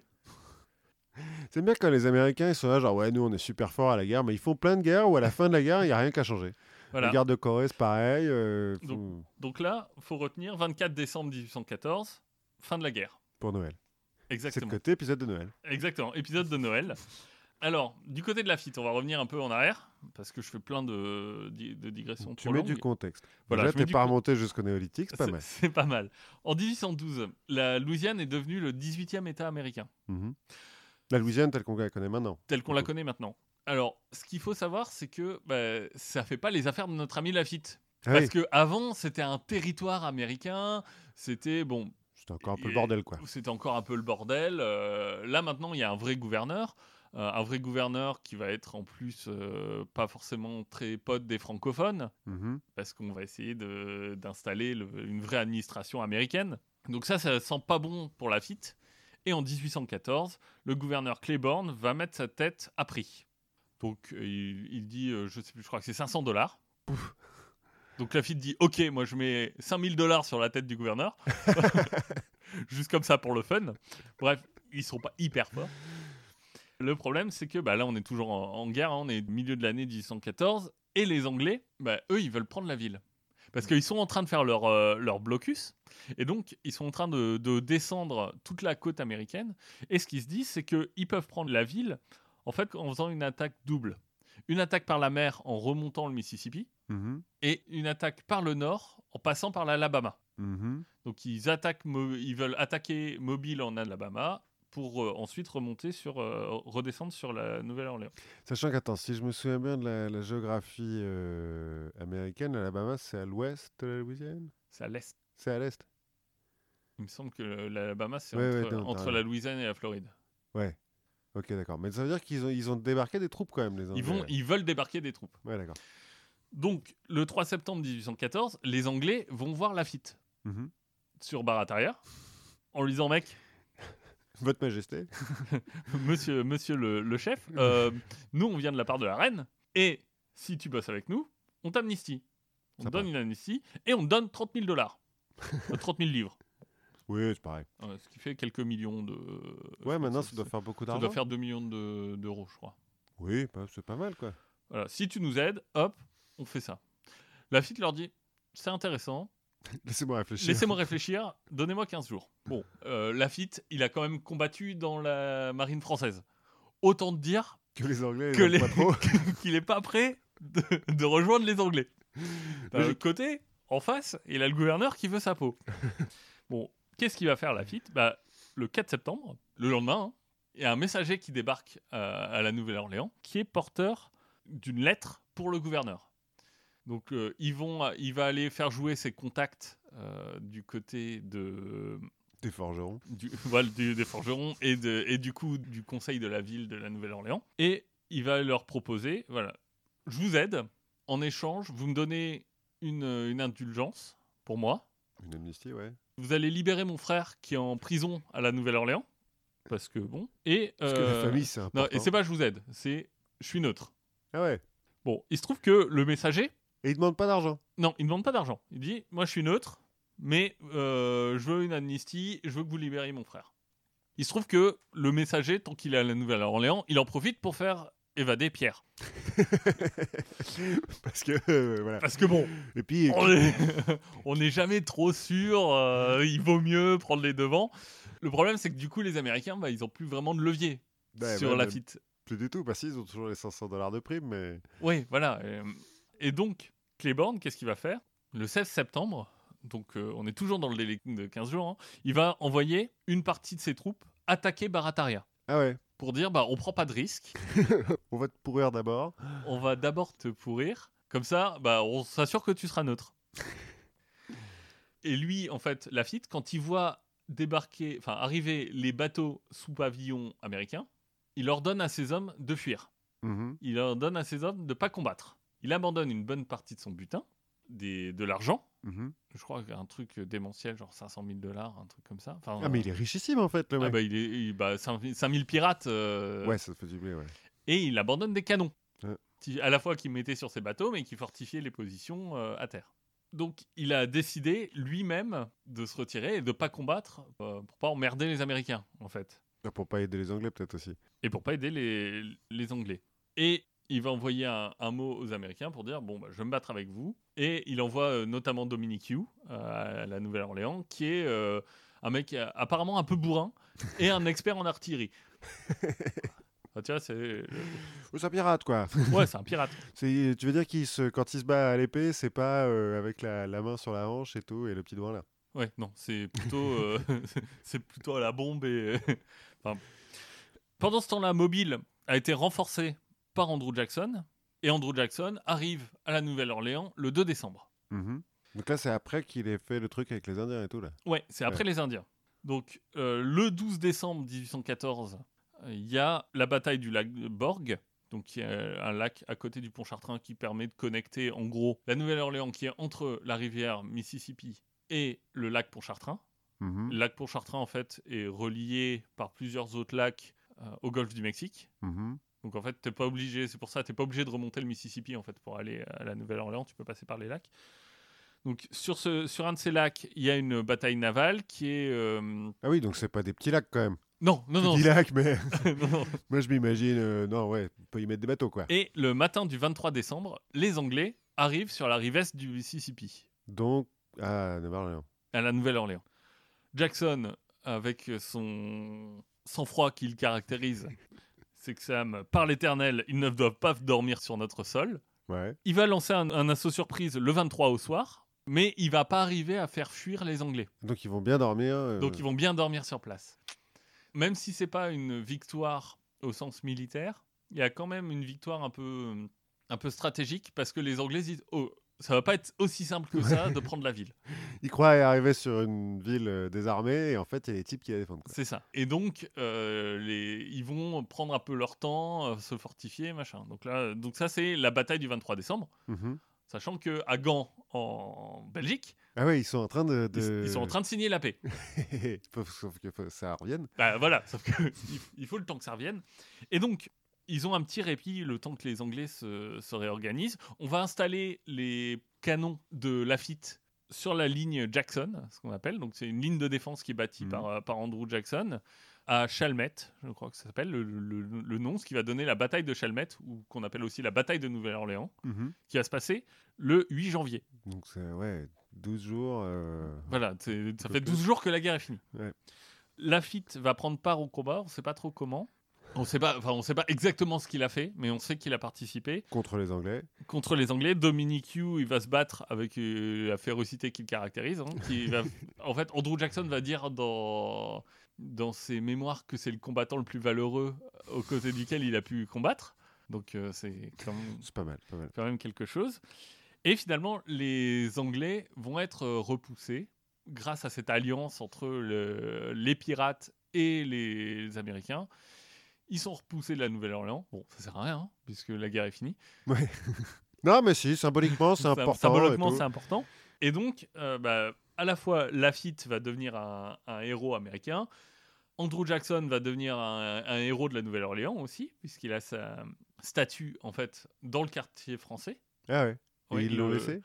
En fait, la grande place de- du quartier français, c'est Jackson Square, Mm. donc avec une statue, de, une, une statue équestre d'Andrew Jackson. Et ça va un peu mieux pour Lafitte. Ça va un peu mieux. Du euh, coup, on lui enlève sa prime et tout. euh, ouais, c'est le président en personne, euh, Madison, qui gracie. Pouf. Bon, pour service rendu. Ouais, ça, ça c'est pas mal ça. Mais le problème, c'est que il a perdu un peu son emprise sur Barataria. Bah oui, bah en même temps, ils sont tous barrés, les mecs. Bah, c'est ça. Que euh, Dominic Hugh, bah, lui, il, se dit que finalement, euh, la ville, c'est pas si mal. Il va s'installer, il va devenir notable. euh, ça va devenir un notable de la Nouvelle-Orléans. Normal. Et lui, il va partir, en fait, de Barataria et de la Nouvelle-Orléans. Et il va aller s'installer au Texas en 1816. Donc, euh, Qui est espagnol à l'époque. qui est espagnol. Il va Mm. prendre une colonie de flibustiers qui existe. Il va les la récupérer, hein, la conquérir. Il va la transformer dans la ville de Galveston, au Texas, qui a été longtemps la plus grande ville du Texas. Mhm. Et il va en fait euh, continuer à faire euh, de la piraterie. Genre, il a créé une deuxième république de pirates aux Il- États-Unis. Et la per- voilà, une- enfin, en Enfin, Espagne. là, en du- Espagne, du coup. Mais, Et il enfin, travaille aussi. aussi comme espion à la solde des Espagnols. Et t'as- pas dit que sa lettre de marque, elle datait de 1813, là? Si. Au début? Donc Si. en plus, il a une lettre de marque. Oui, mais des, des, des Français. Ah ouais, ouais d'accord. Donc elle marche plus. Pas- S'il se fait arrêter par les Ouais, Français, voilà. il fait Ah Les gars, c'est bon. Et donc, en 1821, il prend un bateau américain. Donc ça, c'est pas très bien vu. Euh, le président Monroe lui dit Bon, maintenant, soit tu te casses de, de, de- de notre territoire, soit tu vas loin, soit on t'envahit. Mhm. Donc lui il dit Bon, ok. Euh, Si vous le prenez comme ça, euh, très bien. hein. Et là, on perd un peu sa trace. On sait qu'en 1821, Pierre va mourir dans le Yucatan, donc son frère. Mhm. Et après, en 1822, on sait que Jean va s'échapper, Jean Lafitte va donc s'échapper d'une prison cubaine. Mhm. C'est euh, voilà. Euh, Espagnol, donc. c'est le dernier acte officiel euh, qui parle de Jean Lafitte. Et après, on ne sait pas. Alors, il s'échappe Enfin, on est sûr qu'il soit échappé Oui, on est sûr qu'il soit échappé. Et après, on n'a aucune idée. on ne sait pas ce qu'il est devenu. Ouais, s'il faut, il s'est noyé. S'il faut, il s'est noyé. Euh, S'il faut, il, est, il est resté. Alors, en fait, ce que on va en, en apprendre plus en 58, 1858 1958, quand sort le journal de Lafitte, Gentleman Rover, Mhm. qui est écrit par un historien, Stanley Arthur, basé sur des, des documents de famille de John Laughlin, qui dit euh, Bah, moi, le, Laughlin, je suis le descendant de Lafitte. La Flynn, Lafitte, euh, Ouais, voilà, c'est à peu près pareil. c'est pareil. bon, euh, l'authenticité de ce bouquin est un peu controversée. Ouais, Ce qu'on apprend, c'est que en fait, il est né en 1772 à Haïti. Lafitte? Oui, Lafitte, d'un père séfarade. Ouais, ok. Donc pas Bordeaux, enfin, mais en oui, tout cas, pas à Bordeaux. mais après ouais. on n'en on n'en sait rien en fait, hein, puisque le bouquin est. Ouais. Euh, ce qu'on apprend, c'est que apparemment, en 1832, il s'est marié à Emma Mortimer en Hmm. Caroline du Sud, à qui il a fait deux enfants. Il a réussi à, à revenir aux États-Unis euh, tranquillos, quoi. Ouais, bah il a changé son nom en Laughlin en fait. Ah bah oui. Et puis après, ils vont aller s'installer à Saint-Louis pour faire du commerce de poudre, de poudre à canon. oui. oui. Euh, en 1847, il part apparemment pour l'Europe pour se balader un peu. Donc il a 70 piges là, quand même, déjà. C'est, euh, non, il, non, euh, oui, si, c'est ça, 75. Il part en Europe, il va rencontrer Tocqueville, Braille, Daguerre, plus euh, deux petits philosophes euh, qui sont euh, en train de monter, qui sont Marx et Engels. Ah ouais. Et il, il les aime tellement qu'en fait, il va appeler ses potes banquiers et il va faire financer leur livre Le Capital. Ah bah c'est marrant parce que l'autre fois, là, quand je faisais le truc sur les anarchistes, j'avais déjà entendu parler de cette histoire que le Capital avait été publié grâce à un pirate. Et bah donc c'est... euh, C'est. Enfin, mais, en fait, mais en fait, on n'en sait rien. Ouais. Parce que c'est 100 ans plus tard. Oui, mais... Et en fait, euh, après, dans ses mémoires, il va dire qu'il va aller parler de Marx et Engels en disant c'est vachement bien à son pote Abraham Lincoln. parce qu'en plus il est pote avec Bah Lincoln. bah- Bah, bah, quand même, oui, en même temps... euh, Bien sûr, hein, euh, lui, l'ancien trafiquant d'esclaves, il, il est pote avec euh, Lincoln. Et donc, il va s'installer ensuite à Alton, près de Saint-Louis, où il va mourir d'une pneumonie en 1854. Donc, en fait, personne ne sait où est sa tombe. Ouais. Il y a des gens qui disent qu'elle est à Alton, mais personne ne sait vraiment. Et en fait, il y a plein de rumeurs qui disent qu'il a laissé des trésors un peu partout. Ah, genre les, les trésors cachés du, du capitaine Lafitte. Exactement. Et en fait, moi, quand j'y étais, notre, euh, notre charmante guide nous racontait que euh, il y a quelque temps, des gens ont saccagé une maison de plantation parce que ils pensaient que le mec était lié plus ou moins à la famille Lafitte et que donc Il y avait peut-être son trésor quelque part. c'est ça. Et ils ont creusé des trous partout. C'est ça. Et une petite anecdote qui m'a fait marrer. Euh, Dominique Hugh, donc euh, il devait être, euh, il devait prendre la, la tête d'une embarcation Mhm. avec l'aide de, de Lafitte, mais c'est lui qui dirigeait. Et il devait euh, mener une expédition qui avait été en fait euh, conçue avec euh, une assemblée de notables de la Nouvelle-Orléans pour aller récupérer Napoléon, qui est euh, à Sainte-Hélène. Ouais, ouais, ouais. Donc ils disent ah bah nous on va pas laisser l'empereur comme ça, même si bon il ils le connaissent pas, il a jamais été empereur de. Mais nous on va aller le libérer, on va le ramener en Louisiane Il a l'air bon en plus. euh, parce qu'il a l'air cool.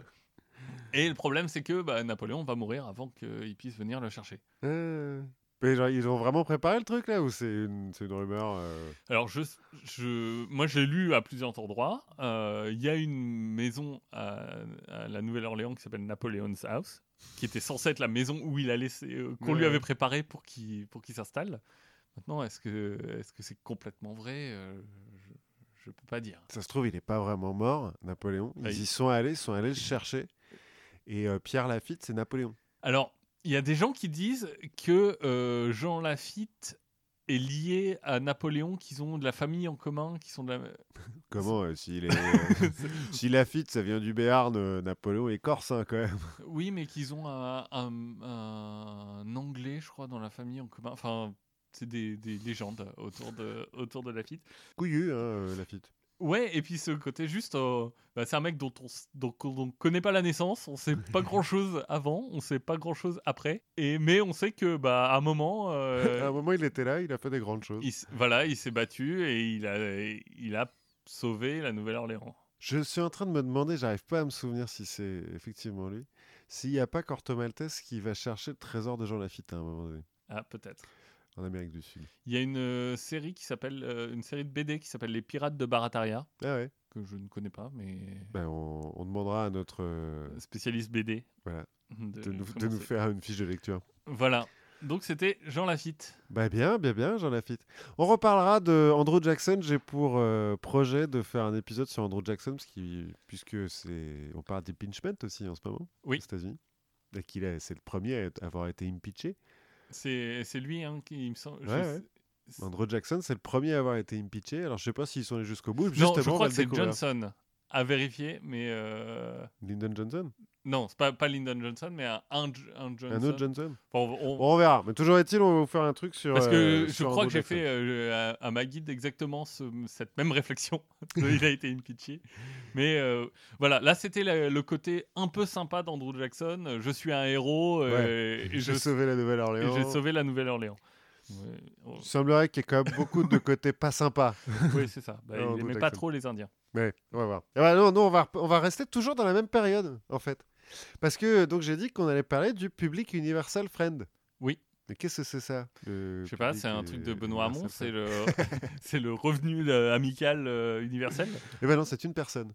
D'accord. Le- le- L'ami public universel, c'est une personne. C'est une femme à l'origine. Enfin, à la naissance, c'est une femme. Jemima Wilkinson, qui est née le 29 novembre 1752 à Rhode Island. Ok. Dans une famille de Quakers, euh, c'est le huitième enfant de la famille, ils en auront 12 au total. Mais bien installé, quoi. Tu vois, ça fait plusieurs générations qu'ils sont à Rhode Island. Euh, son père, c'est le cousin du gouverneur de Rhode Island. Euh, bon, tout se passe bien. C'est des Quakers. euh, Tranquille. On quake. on quake tranquille, on fait du muesli, tout se passe bien, quoi. Tout se passe bien. Jemima, quand elle est enfant, elle est un peu garçon manqué, elle fait de l'équitation, il paraît qu'elle est un petit peu musclée. C'est pas surprenant, en fait, parce que chez les Quakers, les femmes sont plutôt euh, Active. actives et ont une, une- un- sont pas à l'égal des hommes, mais sont un peu moins inégales que chez les autres. Les le Quaker, en fait, euh, ça a été fondé en 1652 en Angleterre par un certain George Fox, qui a eu une vision à un moment donné, où la vision, euh, il y a Dieu qui lui a dit que l'église anglicane, c'était pas bien, qu'il fallait revenir un petit peu à la chrétienté mieux. Mais pas au catholicisme non plus, parce que ce Non. serait trop simple. Ouais, faut pas déconner. donc- Non, mais alors du, du catholicisme plus libéré, quoi. Mieux, mais plus libéré. D'accord. Et euh, et t'en prendras la tête? Oui, bah oui, parce que bon, faut pas oui, non plus. à un hein. moment. Les autres savent pas. C'est c'est lui qui a eu la vision en même temps, c'est pas les autres. Donc, euh, hein. Mais non, les, les Quakers, euh, ils sont pacifistes, ils sont antimilitaristes, ils sont abolitionnistes euh, dès, dès le début. Abstinents pour la plupart, boivent pas d'alcool, euh, le sexe c'est euh, que dans le mariage, euh, des trucs comme ça. Mais Mais je crois que Kellogg, c'était un quaker. c'est possible, ce, serait le genre. Mais au début en tout cas, ils n'ont pas de credo et ils n'ont pas de hi- hiérarchie. Parce que c'est un petit peu la relation euh, directe avec Jésus, euh, la lumière intérieure que tu, tout Voilà, le on monde est peut... des hippies, euh. Ouais, il y a un petit côté comme ça. Il y a un petit côté, euh, en fait, que tu retrouves chez beaucoup de, spi- de, de mystiques et de, de courants de la spiritualité, où bah, tu as une lumière intérieure que tout le monde peut atteindre, c'est Dieu et tout, c'est cool. Les Quakers, ils ont un peu des problèmes, ils se font un petit peu, euh, comment on dit, euh, Victimisé. victimisés en Angleterre, et donc euh, il y en a pas mal qui partent euh, aux États-Unis, enfin en, en Amérique, euh, vers la fin du XVIIe siècle. Aujourd'hui, de nos jours, il y a encore euh, plusieurs centaines de milliers de Quakers euh, dans le monde, dont la majorité, enfin non, dont la moitié, 49% en Afrique. D'accord. Étrange. Ben, parce qu'ils ont, ils sont allés partout. Oui. Après, comme ils se font victimiser en Angleterre, et puis que la parole de Jésus-Christ, il faut qu'elle aille partout, eh ben, ils sont allés partout, dans, l'Empire euh, britannique. Bref, revenons à notre Jemima. Quand elle a 18 ans, eh ben, elle est un peu rebelle et tout, et donc plutôt que de rester chez les Quakers, dont le nom officiel, c'est, j'ai oublié de le dire, c'est euh, la Religious Society of Friends, la société religieuse des amis. Ils sont tous amis, les. Quakers. Voilà. mais donc, Jemima, elle trouve que les amis, c'est sympa, mais que ça sent un peu l'enfermer. Donc, euh, elle va dans des églises baptistes, parce qu'à l'époque, il y a un truc qu'on appelle The Great euh, Awakening, donc le grand éveil, une espèce de, de, de revivalisme de la chrétienté aux États-Unis. Euh, Il y a pas mal de pasteurs. Enfin, c'est le début des, des églises baptistes, en fait D'accord. aux États-Unis. Et donc, euh, c'est à la mode, c'est bien, donc elle y va. Et elle se fait virer des Quakers en février 1776. Parce que bah, les Quakers, euh, ils sont sympas, c'est Ouais. tous des amis, mais euh, quand tu restes chez eux, quoi. Ouais, les amis de mes amis sont pas trop mes amis. quoi. non, non, non. Parce que les baptistes sont chrétiens, mais ils sont pas bien chrétiens, donc euh, voilà, bref. Donc il se fait virer, et puis à la même année, il y a, plus, il y a sa sœur, Patience, qui se fait virer aussi parce qu'elle a un enfant illégitime, et qu'on a dit que le sexe était dans le mariage. hein, Et que euh, Patience, euh, comme son nom ne l'indique pas, est- a pas su attendre le mariage. Voilà, voilà. Et elle a deux frères aussi qui se font virer de la communauté Quaker parce qu'ils font leur service militaire. Donc on est en 1776, c'est euh, le début de la Révolution. Ils font leur service militaire et comme les Quakers sont antimilitaristes, virés. Et la même année, en octobre, Jemima chope le typhus et donc est atteinte d'une forte fièvre qui lui fait frôler la mort. Elle guérit et quand elle se réveille, elle prétend ne plus être Jemima parce que Jemima est morte et est au paradis mais être un autre esprit que Dieu a chargé de prendre le corps de Jemima pour répandre la bonne parole. Et donc elle refuse qu'on l'appelle Jemima à présent, elle n'est plus Jemima, elle est le Public Universal Friend. D'accord. Elle devient le Public Universal Friend. Donc l'ami public universel. L'ami public universel ou le PUF. On va l'appeler PUF pour- parce que ça Oui. va être plus simple. Donc le PUF, il répond plus au nom de Jemina Wilkinson, c'est-à-dire qu'il fait exprès de ne pas répondre. Il s'habille de façon un peu androgyne, en fait, il met une robe de pasteur noir, euh, bon, euh, voilà, mais ce qui se fait pas trop à l'époque. Voire de façon masculine, c'est-à-dire qu'au lieu de porter l'espèce de bonnet à la con euh, qu'ont les, les femmes à l'époque, euh, il porte des, Chapeau, euh, des trucs de, Stetson. non, non, tu sais, les machins comme. Ah merde, en pot de castor, là. Ah, une toque. euh, ouais, voilà, une toque Une en pot de castor. Un truc de Davy Croquette, quoi. Oui, voilà. Et surtout, il veut plus qu'on utilise des prénoms genrés pour l'appeler. En fait, il veut pas qu'on utilise de prénoms, pronoms du tout. On l'appelle tout le temps euh, The Friend, euh, le Public Universal Friend Donc ou il a le ses- PUF. Donc il a même pas ses pronoms à lui. quoi. Non, non, c'est, euh, on n'utilise pas de prénoms. Pronoms, c'est tout. donc, C'est voilà. même pas euh, Bah, ça n'existe pas encore à l'époque. Mais donc, les, les mecs qui le suivent, ses potes et tout, bah, sont obligés de faire des périphrases tout le temps. Quoi. Ils peuvent plus utiliser de pronoms. Et quand tu utilises un pronom genré pour euh, lui parler, il te répond pas. Euh, pour tout le monde, là, j'utilise le masculin parce que ami en français, c'est masculin de base. Enfin, ça peut être féminin, mais. euh, Oui. et surtout pour, pour changer, montrer le fait que c'est plus Jemima. S'il y avait un neutre, j'utiliserais un neutre, mais bon, il n'y en a pas. Il n'y a pas d'amis neutres. Il n'y a pas d'amis neutres. Ça n'existe pas. Et puis, à l'écrit, euh, IL, ça marche. En- à l'oral, je ne sais pas trop comment le prononcer. Bref, on va parler du PUF. Donc, le PUF, eh ben, il se met à prêcher hein, à Rhode Island, euh, enfin en Nouvelle-Angleterre de manière générale. Avec, euh, au début, il a euh, quatre de ses sœurs et un de ses frères qui le suivent. Et puis, au fur et à mesure, il va avoir des, des- des followers, Des fidèles. des fidèles. Au début, il est un peu millénariste, c'est-à-dire qu'il a prédit la fin du monde pour avril 1780. Bon, puis Faut pas. Ouais, le problème, c'est qu'il a mis une date. Quand, quand tu donnes euh, la- une date pour la fin du monde, faut être sûr que tu sois mort avant. voilà, mais, euh, sauf que euh, quand tu arrives mai 1780, ben, la fin du monde n'est pas arrivée, mais il a de la chance. Le 19 mai 1780, il y a ce qu'on appelle euh, le jour d'obscurité en Nouvelle-Angleterre. En gros, en pleine journée, tu as presque la nuit qui tombe. En fait, ce serait dû à euh, un événement, enfin en gros des gros nuages, euh, un gros orage, plus un incendie dans l'état d'à côté qui ramène un énorme nuage de fumée. Et le fait est que il y a des, j'ai lu des descriptions où à midi on est obligé d'allumer les, les- des bougies parce qu'on n'y voit plus. Bah ça tombe bien, le puf du coup il dit, hé, je vous avais pas dit que c'était la fin du monde? Et ben voilà, euh, Voilà. il fait jour en pleine nuit, euh, enfin nuit en plein jour. C'est c'est bien la preuve que ça commence. Alors attention les gars. hein. Et donc du coup, bah, il y a plus de types qui viennent le voir. C'est surtout des jeunes qui viennent le voir, en fait, des Quakers qui trouvent qu'on se fait chier chez les Quakers et qu'il est vachement mieux, le puf. Et puis, bon, son, son credo, c'est un petit peu la même chose que les Quakers, mais en plus euh, libéral, on va dire. Et puis surtout, euh, bah, il est prêt à prendre les Quakers qui ne sont pas là.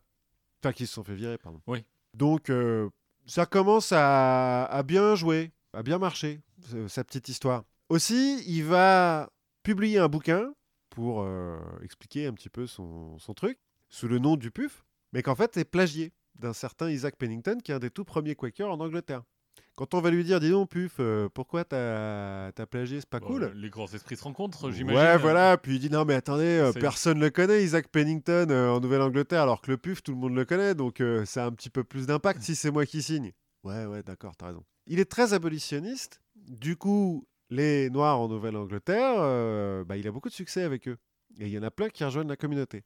Comme il a un petit côté hippie, comme tous les Quakers, il est pote avec les Indiens aussi, euh, du coin, qui sont Iroquois en l'occurrence. Euh, bon, ok, super, tout le monde vient. Il est très féministe. Alors, comme les Quakers de base, puis il se trouve qu'il est né femme quand même, donc il, sait un petit peu de quoi ça parle. Et donc, il y a plein de femmes aussi qui, viennent dans sa communauté. En pourcentage, il y en a plus que dans le reste de la population. Et sa garde rapprochée n'est composée que de femmes. Comme Kadhafi. Un peu. qui euh, presque toutes font comme lui, c'est-à-dire qu'elle reste célibataire, elle s'habille un petit peu en noir et tout de façon euh, androgyne. On a une certaine euh, Sarah Richards, par exemple, qui est veuve, enfin qui vient de perdre son mari, qui euh, rencontre le PUF, qui trouve ça vachement bien. Du coup, elle change son nom en Sarah Friend. Ça, elle aussi, c'est une amie de tout le monde. Et qui, pareil, donc vêtements androgynes, tout ça, ils vont vivre ensemble avec le PUF et ça va devenir la deuxième euh, Disciple.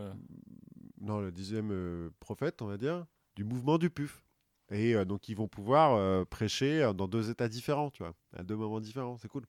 Le point culminant de tout ça, c'est qu'en 1794, le PUF va participer aux négociations du traité de Canandaigua entre les six nations de la Confédération iroquoise et les États-Unis. Euh, parce qu'ils se faisaient la guerre à l'époque et tout. Et puis, comme elle, elle est pote avec les, les Iroquois, bah, euh, elle dit, viens. Ouais, on lui dit euh, de venir. Et en fait, il paraît qu'elle fait un discours euh, sur l'importance de. Alors, je l'ai lu en anglais le truc, mais euh, de peace and love, de la philosophie peace and love. C'est un peu une hippie et tout. tout. Alors, ça marche vachement bien, tout le monde est content. Ouais, ils vont être contents, les Iroquois, derrière. oui, bon, après, ils se sont fait avoir les Iroquois, mais en attendant, ils ont un ami universel. C'est bien. C'est important d'avoir un ami. Au milieu des années 80 1780, ils vont fonder une communauté à Gore, dans l'État de New York. Gore, dans l'État de New York, c'est à la limite entre l'État de New York et le Massachusetts. En fait, il y a même une ligne qui a été créée, qui est la ligne de préemption. Bon, c'est à la limite de- entre les deux États, mais il n'y a rien. Enfin, c'est encore la frontière, hein, comme on dit. euh, Oui. Il y a des Indiens et c'est tout, quoi. Mais donc, il y, a une- il y a une ligne de préemption qui dit qu'à l'est de cette ligne, les gens de, de New York ont le droit de dire Ok, ça c'est chez moi. Et à l'ouest, c'est que les gens du Massachusetts. Il se trouve que Gore, au début, dans- quand ils fondent la ville, c'est à l'est de la ligne. Donc c'est à New York. Sauf que, ça c'est en 1788. Mais en 1792, il y a un mec qui fait Attendez, la ligne, vous l'avez pas bien faite. Euh, elle est décalée, était censée suivre un méridien. Donc il retrace une ligne. Et Gore, ça se retrouve dans le Massachusetts, du coup. Donc ils se font niquer, euh, le PUF et ses amis. Parce qu'ils ont plus, ils sont plus propriétaires des terres sur lesquelles ils sont, puisqu'ils sont de l'État Ah. de New York et qu'ils se retrouvent dans le Massachusetts. Donc ils se font virer. Enfin, en tout cas, ils se font, euh, euh, Délogé. ils se font accusés. euh, alors, parce qu'on peut pas vraiment. C'est un- Il y a un peu une zone grise, quoi, dans tout Oui. ça. Du coup, on l'accuse de blasphème, le PUF. On envoie des mecs pour l'arrêter, puis comme il est bon à cheval, bah, il s'enfuit à son cheval. Et puis j'imagine que le blasphème, ça existait. euh, Ah bah oui, faut croire, puisqu'on l'accuse de blasphème. On est en 1780 et quelques, hein, donc... Ouais, mais on a déjà. bref.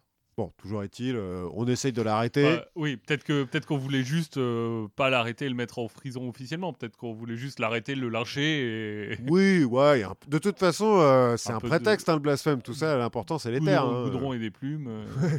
Bon, on essaie une fois, ça marche pas. La deuxième fois, il y a les femmes de sa garde rapprochée qui repoussent les deux types qui viennent l'arrêter.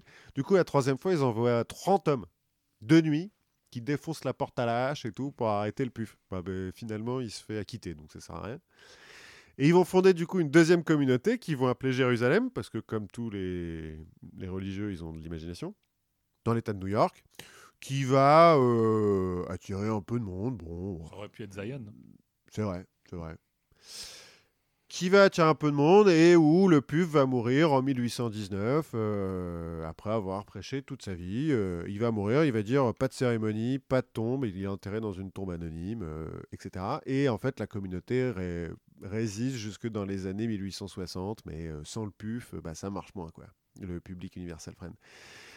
Il se trouve qu'en fait, c'est un des premiers militants féministes, transgenres, voire transsexuels. On pense pas qu'il ait eu d'opération, enfin déjà parce que à cette époque-là. euh, je pense Oui, c'est un mieux peu pas. dangereux. Alors, du coup, j'ai des censures. si, si tu veux, on peut peut-être les recombiner pour faire un truc. Voilà.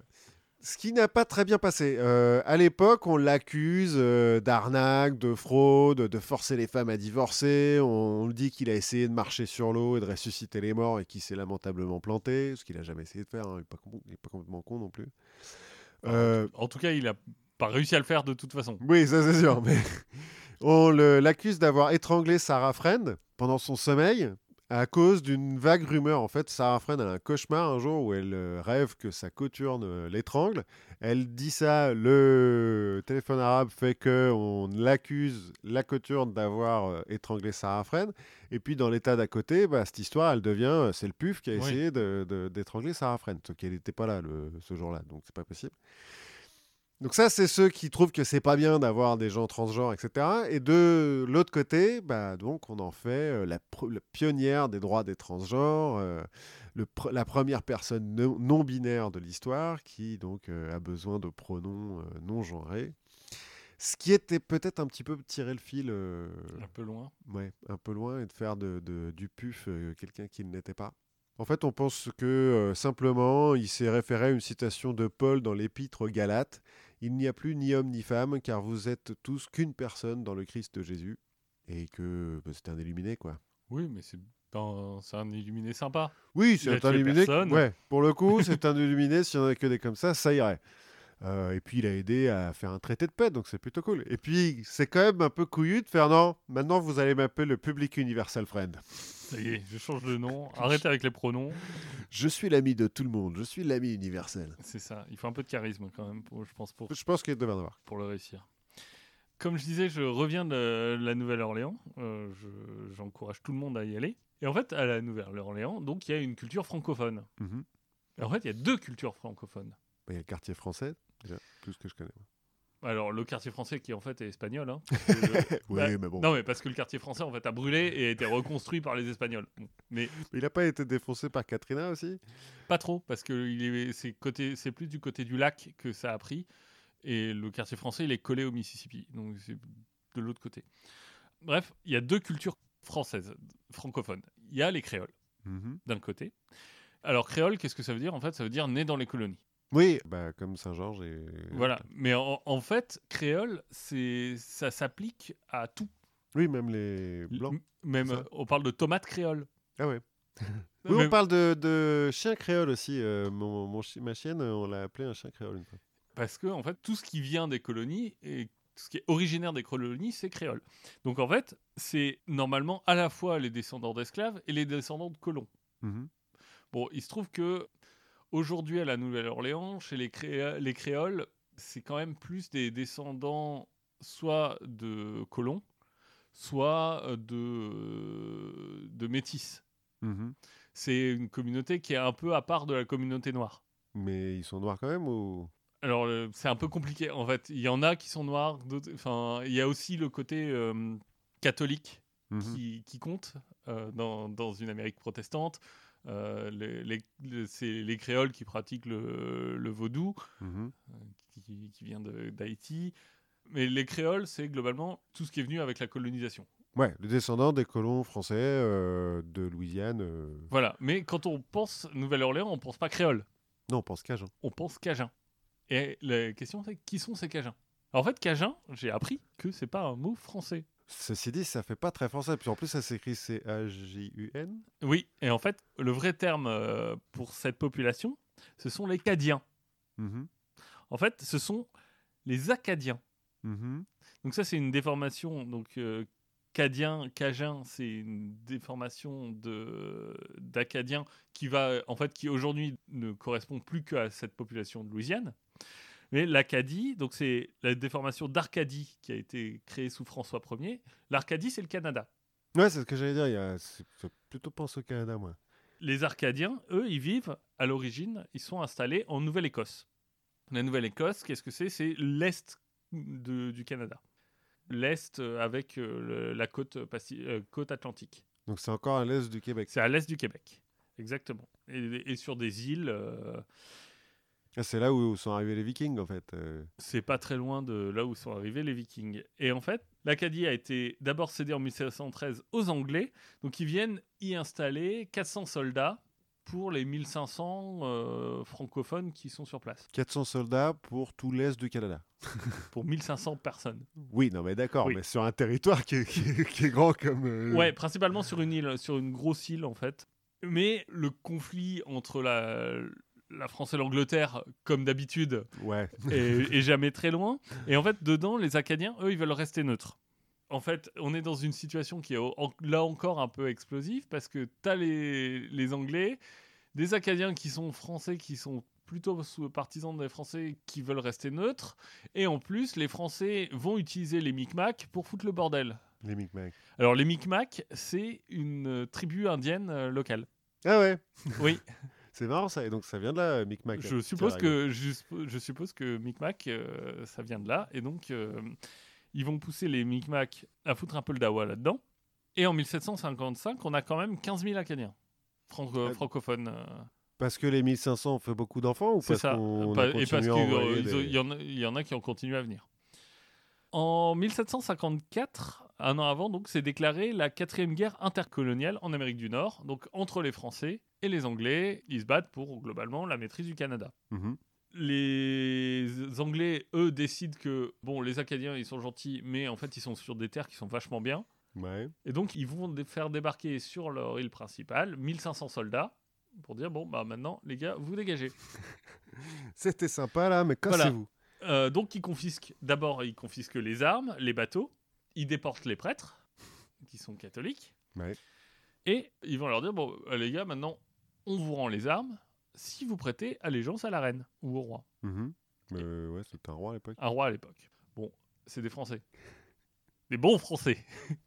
Et donc, Il déteste les Anglais. et donc ils détestent les Anglais. Donc, impossible. La, la grande majorité refuse. Et donc, ce qu'on va faire, c'est qu'on va... Ok, très bien. On va sonner une sorte de rassemblement. On va appeler tous les hommes, soit dans les églises, soit dans les forts, pour leur donner les instructions du roi. Mhm. En fait, quand ils arrivent, on les arrête. On les emprisonne. On les, on les met sur des bateaux, donc en prison. Finalement, on va rassembler tout le monde. hein. On, va, on va les classer par euh, âge, par sexe. On va bien faire attention à bien séparer les familles. Et ils vont rester là trois mois à attendre un peu sur leur île, euh, sans être euh, trop nourris, euh, en captivité, sans qu'on s'occupe vraiment d'eux. hein. ce, qui, ce qui est génial. et donc là, on est euh, à partir autour de novembre Oui, novembre au Canada, tranquille quoi. tranquille, donc c'est- c'est- voilà, 500 morts. Ouais, mais les Anglais ils aiment bien faire ça, euh, de prendre des prisonniers, les foutre dans un camp et oublier la clé. En fait, on va en prendre entre 7 et 8 000 au tout, c'est ce qui survit, Mhm. et on va, on va les déporter. Un peu partout, on va- en fait, on va les éparpiller sur la côte américaine, Oui, qui est toujours qui, anglaise. qui est toujours anglaise. Le but étant de les essaimer un peu partout pour que euh, bah, pour qu'ils fassent plus une vraie communauté, qu'ils soient avec des gens qui les détestent parce qu'ils sont catholiques, et que euh, bref, euh, on les oublie un peu comme ça. C'est ça le plan. C'est vraiment dégueulasse parce que les mecs, ils ont rien demandé. Non, les mecs, ils n'ont pas demandé grand-chose. Alors, la Virginie va dire euh, merci, mais non merci. Euh, en Géorgie, par exemple, on va les ignorer au départ. On les laisse se démerder, genre, euh, ok, vous voulez, bah, il y a des terres. euh, Allez par là. allez par là. Mais bon, finalement, on va les arrêter et les renvoyer. Un peu partout, ils sont maltraités. Il n'y a pas euh, en Nouvelle-Angleterre euh, des, des endroits où on parle encore français, des Acadiens aussi? C'est peut-être des Acadiens ou des gens qui viennent de autour de Québec. Parce que euh, finalement, eux, ce qu'ils vont faire, c'est qu'ils vont se mettre à fuir un peu vers les zones francophones. Donc les zones francophones, ça va être bah, le, le Canada, Mhm. ça va être euh, Saint-Domingue, donc Haïti, et la Louisiane. Ouais, mais la grande Louisiane dont on parlait tout à l'heure. Pas seulement la Louisiane, euh, En l'occurrence, mais aussi qui- la ce, Louisiane. qui, va- ce qui va se passer, c'est que il va y avoir une expédition qui va partir donc de Halifax, qui est la grande ville de Nouvelle-Écosse, Mhm. qui va descendre tous les États-Unis en se disant ce qu'on va faire, c'est qu'on va descendre au sud, on va récupérer les Acadiens qui sont à Haïti, Mhm. et après on va remonter le Mississippi jusqu'au- jusqu'à Québec. On va faire tout le tour Voilà. pour les prendre à revers, ces cons Non, d'anglais. non, juste pour euh, sauver les gens en fait. Ah ouais, ok. Bon, il se trouve que Ça marche pas. à Haïti, ils trouvent personne. Ils- les gens se sont volatilisés. Ou peut-être que les Acadiens, euh, quand ils sont partis du Canada, ils sont arrivés à Haïti, ils ont fait non, non, non, non, on repart ouais, pas. c'est pas mal euh, en fait ici. C'est un peu une île paradisiaque, hein, on va rester. Et en remontant le Mississippi, ils vont s'arrêter assez vite, hein, au bout de 10 bornes, à la Nouvelle-Orléans. Et donc, il y en a euh, à peu près 200 qui vont être accueillis à la Nouvelle-Orléans, qui est à l'époque espagnole, et qui vont être rejoints en 1785 par 1500 autres. Hmm. Et en fait, ce qu'on va faire, c'est qu'on va les envoyer au nord de la Louisiane pour défendre le territoire face aux Anglais. Mhm. Et donc, eux, ils vont se retrouver comme c'est un peuple de fermiers, un peu de trappeurs. Bah, on, va les on va leur dire bon, allez dans le nord. Il y a... Ok, il n'y a pas de ville. Mais bon, vous avez Mais bon, l'habitude. euh, vous allez voir le bayou, c'est hyper sympa. Et donc, en fait, on se retrouve avec une population francophone aussi, Mhm. mais qui n'a rien à voir, en fait, avec la population créole. Ah ouais. Et c'est les créoles qui nous ont envoyés dans le nord ou Oui. c'est ouais. C'est les créoles qui ont fait non non vous, vous êtes. euh, Voilà. Et en fait, les, Aca- les Acadiens vont petit à petit cadianiser, comme, comme le dit si bien Wikipédia, les tribus indiennes qui sont autour. Ils vont beaucoup se mélanger avec les Indiens. Et ça va donner une forme de population un peu unique à la Louisiane. Et du coup, en fait, c'est deux populations qui sont très différentes. Elles n'ont pas le même euh, patois, mhm, Pas le même accent, je sais pas. pas le même accent, pas les mêmes mots. Et ils ont une cuisine aussi assez différente. Ouais, parce qu'on parle beaucoup de la cuisine cajun. euh, Ouais, en fait, la cuisine créole, c'est un peu la cuisine de. Bah, c'est la cuisine française. Ouais. Donc, c'est de la bonne cuisine. Enfin, c'est- on est aux États-Unis, euh, c'est rare, mais en, Nouvelle-Orléans, on mange du canard, euh, on mange du lapin. euh, Des cuisses de grenouille. voilà. Et exactement, on mange des cuisses des grenouilles. Euh, donc, on, on est un peu raffiné. fait- Tandis que la, la cuisine cajun, c'est vraiment c'est du potage. Quoi. Enfin, c'est du poulet, moi j'avais mangé du poulet cajun. c'est des de soupes. C'est euh, des trucs qui sont euh, soit marinés, soit, euh, soit fumés. Et avec beaucoup d'épices. Parce que bah, on est devenu potes avec les Indiens. Puis il faut faire passer le goût de la vase euh, du, du bayou. Ouais, c'est ça. Et que les, les épices, ça conserve. Ouais. En fait, ça Ouais, conserve. puis euh, si j'en crois euh, Red Dead Redemption 2, le bayou, c'est quand même le pire endroit sur Terre pour vivre. C'est de la boue, des insectes et des crocodiles, quoi. C'est ça. C'est à, à peu près ça. Dans ouais. des arbres euh, qui ont l'air morts tout le temps, même quand ils sont vivants. Voilà, mais qui prennent feu hyper facilement. En plus, c'est- ultra humide, mais ça prend quand dans, même dans le bayou, en fait, c'est des cyprès. Le cyprès, c'est un arbre qui est euh, très, très, très bien pour tout ce qui est construction. Mhm, Parce qu'en fait, c'est un arbre de marée et donc c'est un arbre qui s'étanchéifie très vite. mhm. Donc c'est du bois qui est étanche et qui dure des siècles. Le problème, c'est que ça prend feu assez facilement.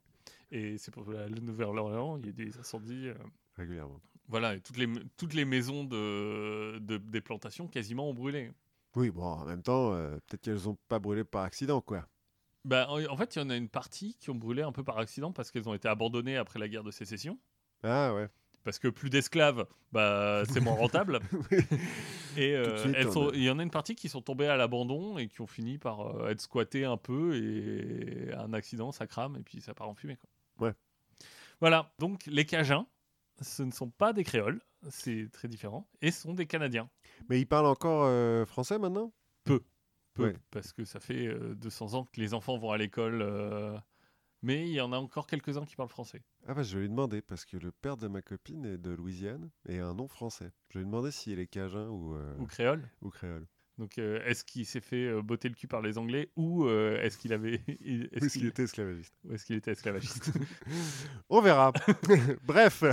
Bref, sur ce, euh, on vous souhaite de passer une bonne année. Ben ouais, ça vient de commencer, ça va être bien. Ça va être bien. En attendant, bah, n'hésitez pas à nous laisser des commentaires, à partager ce podcast avec tous les gens que vous trouvez dignes d'être, de recevoir la lumière de la confiture. Et bah, on vous dit à la prochaine fois. Ouais, à la prochaine fois.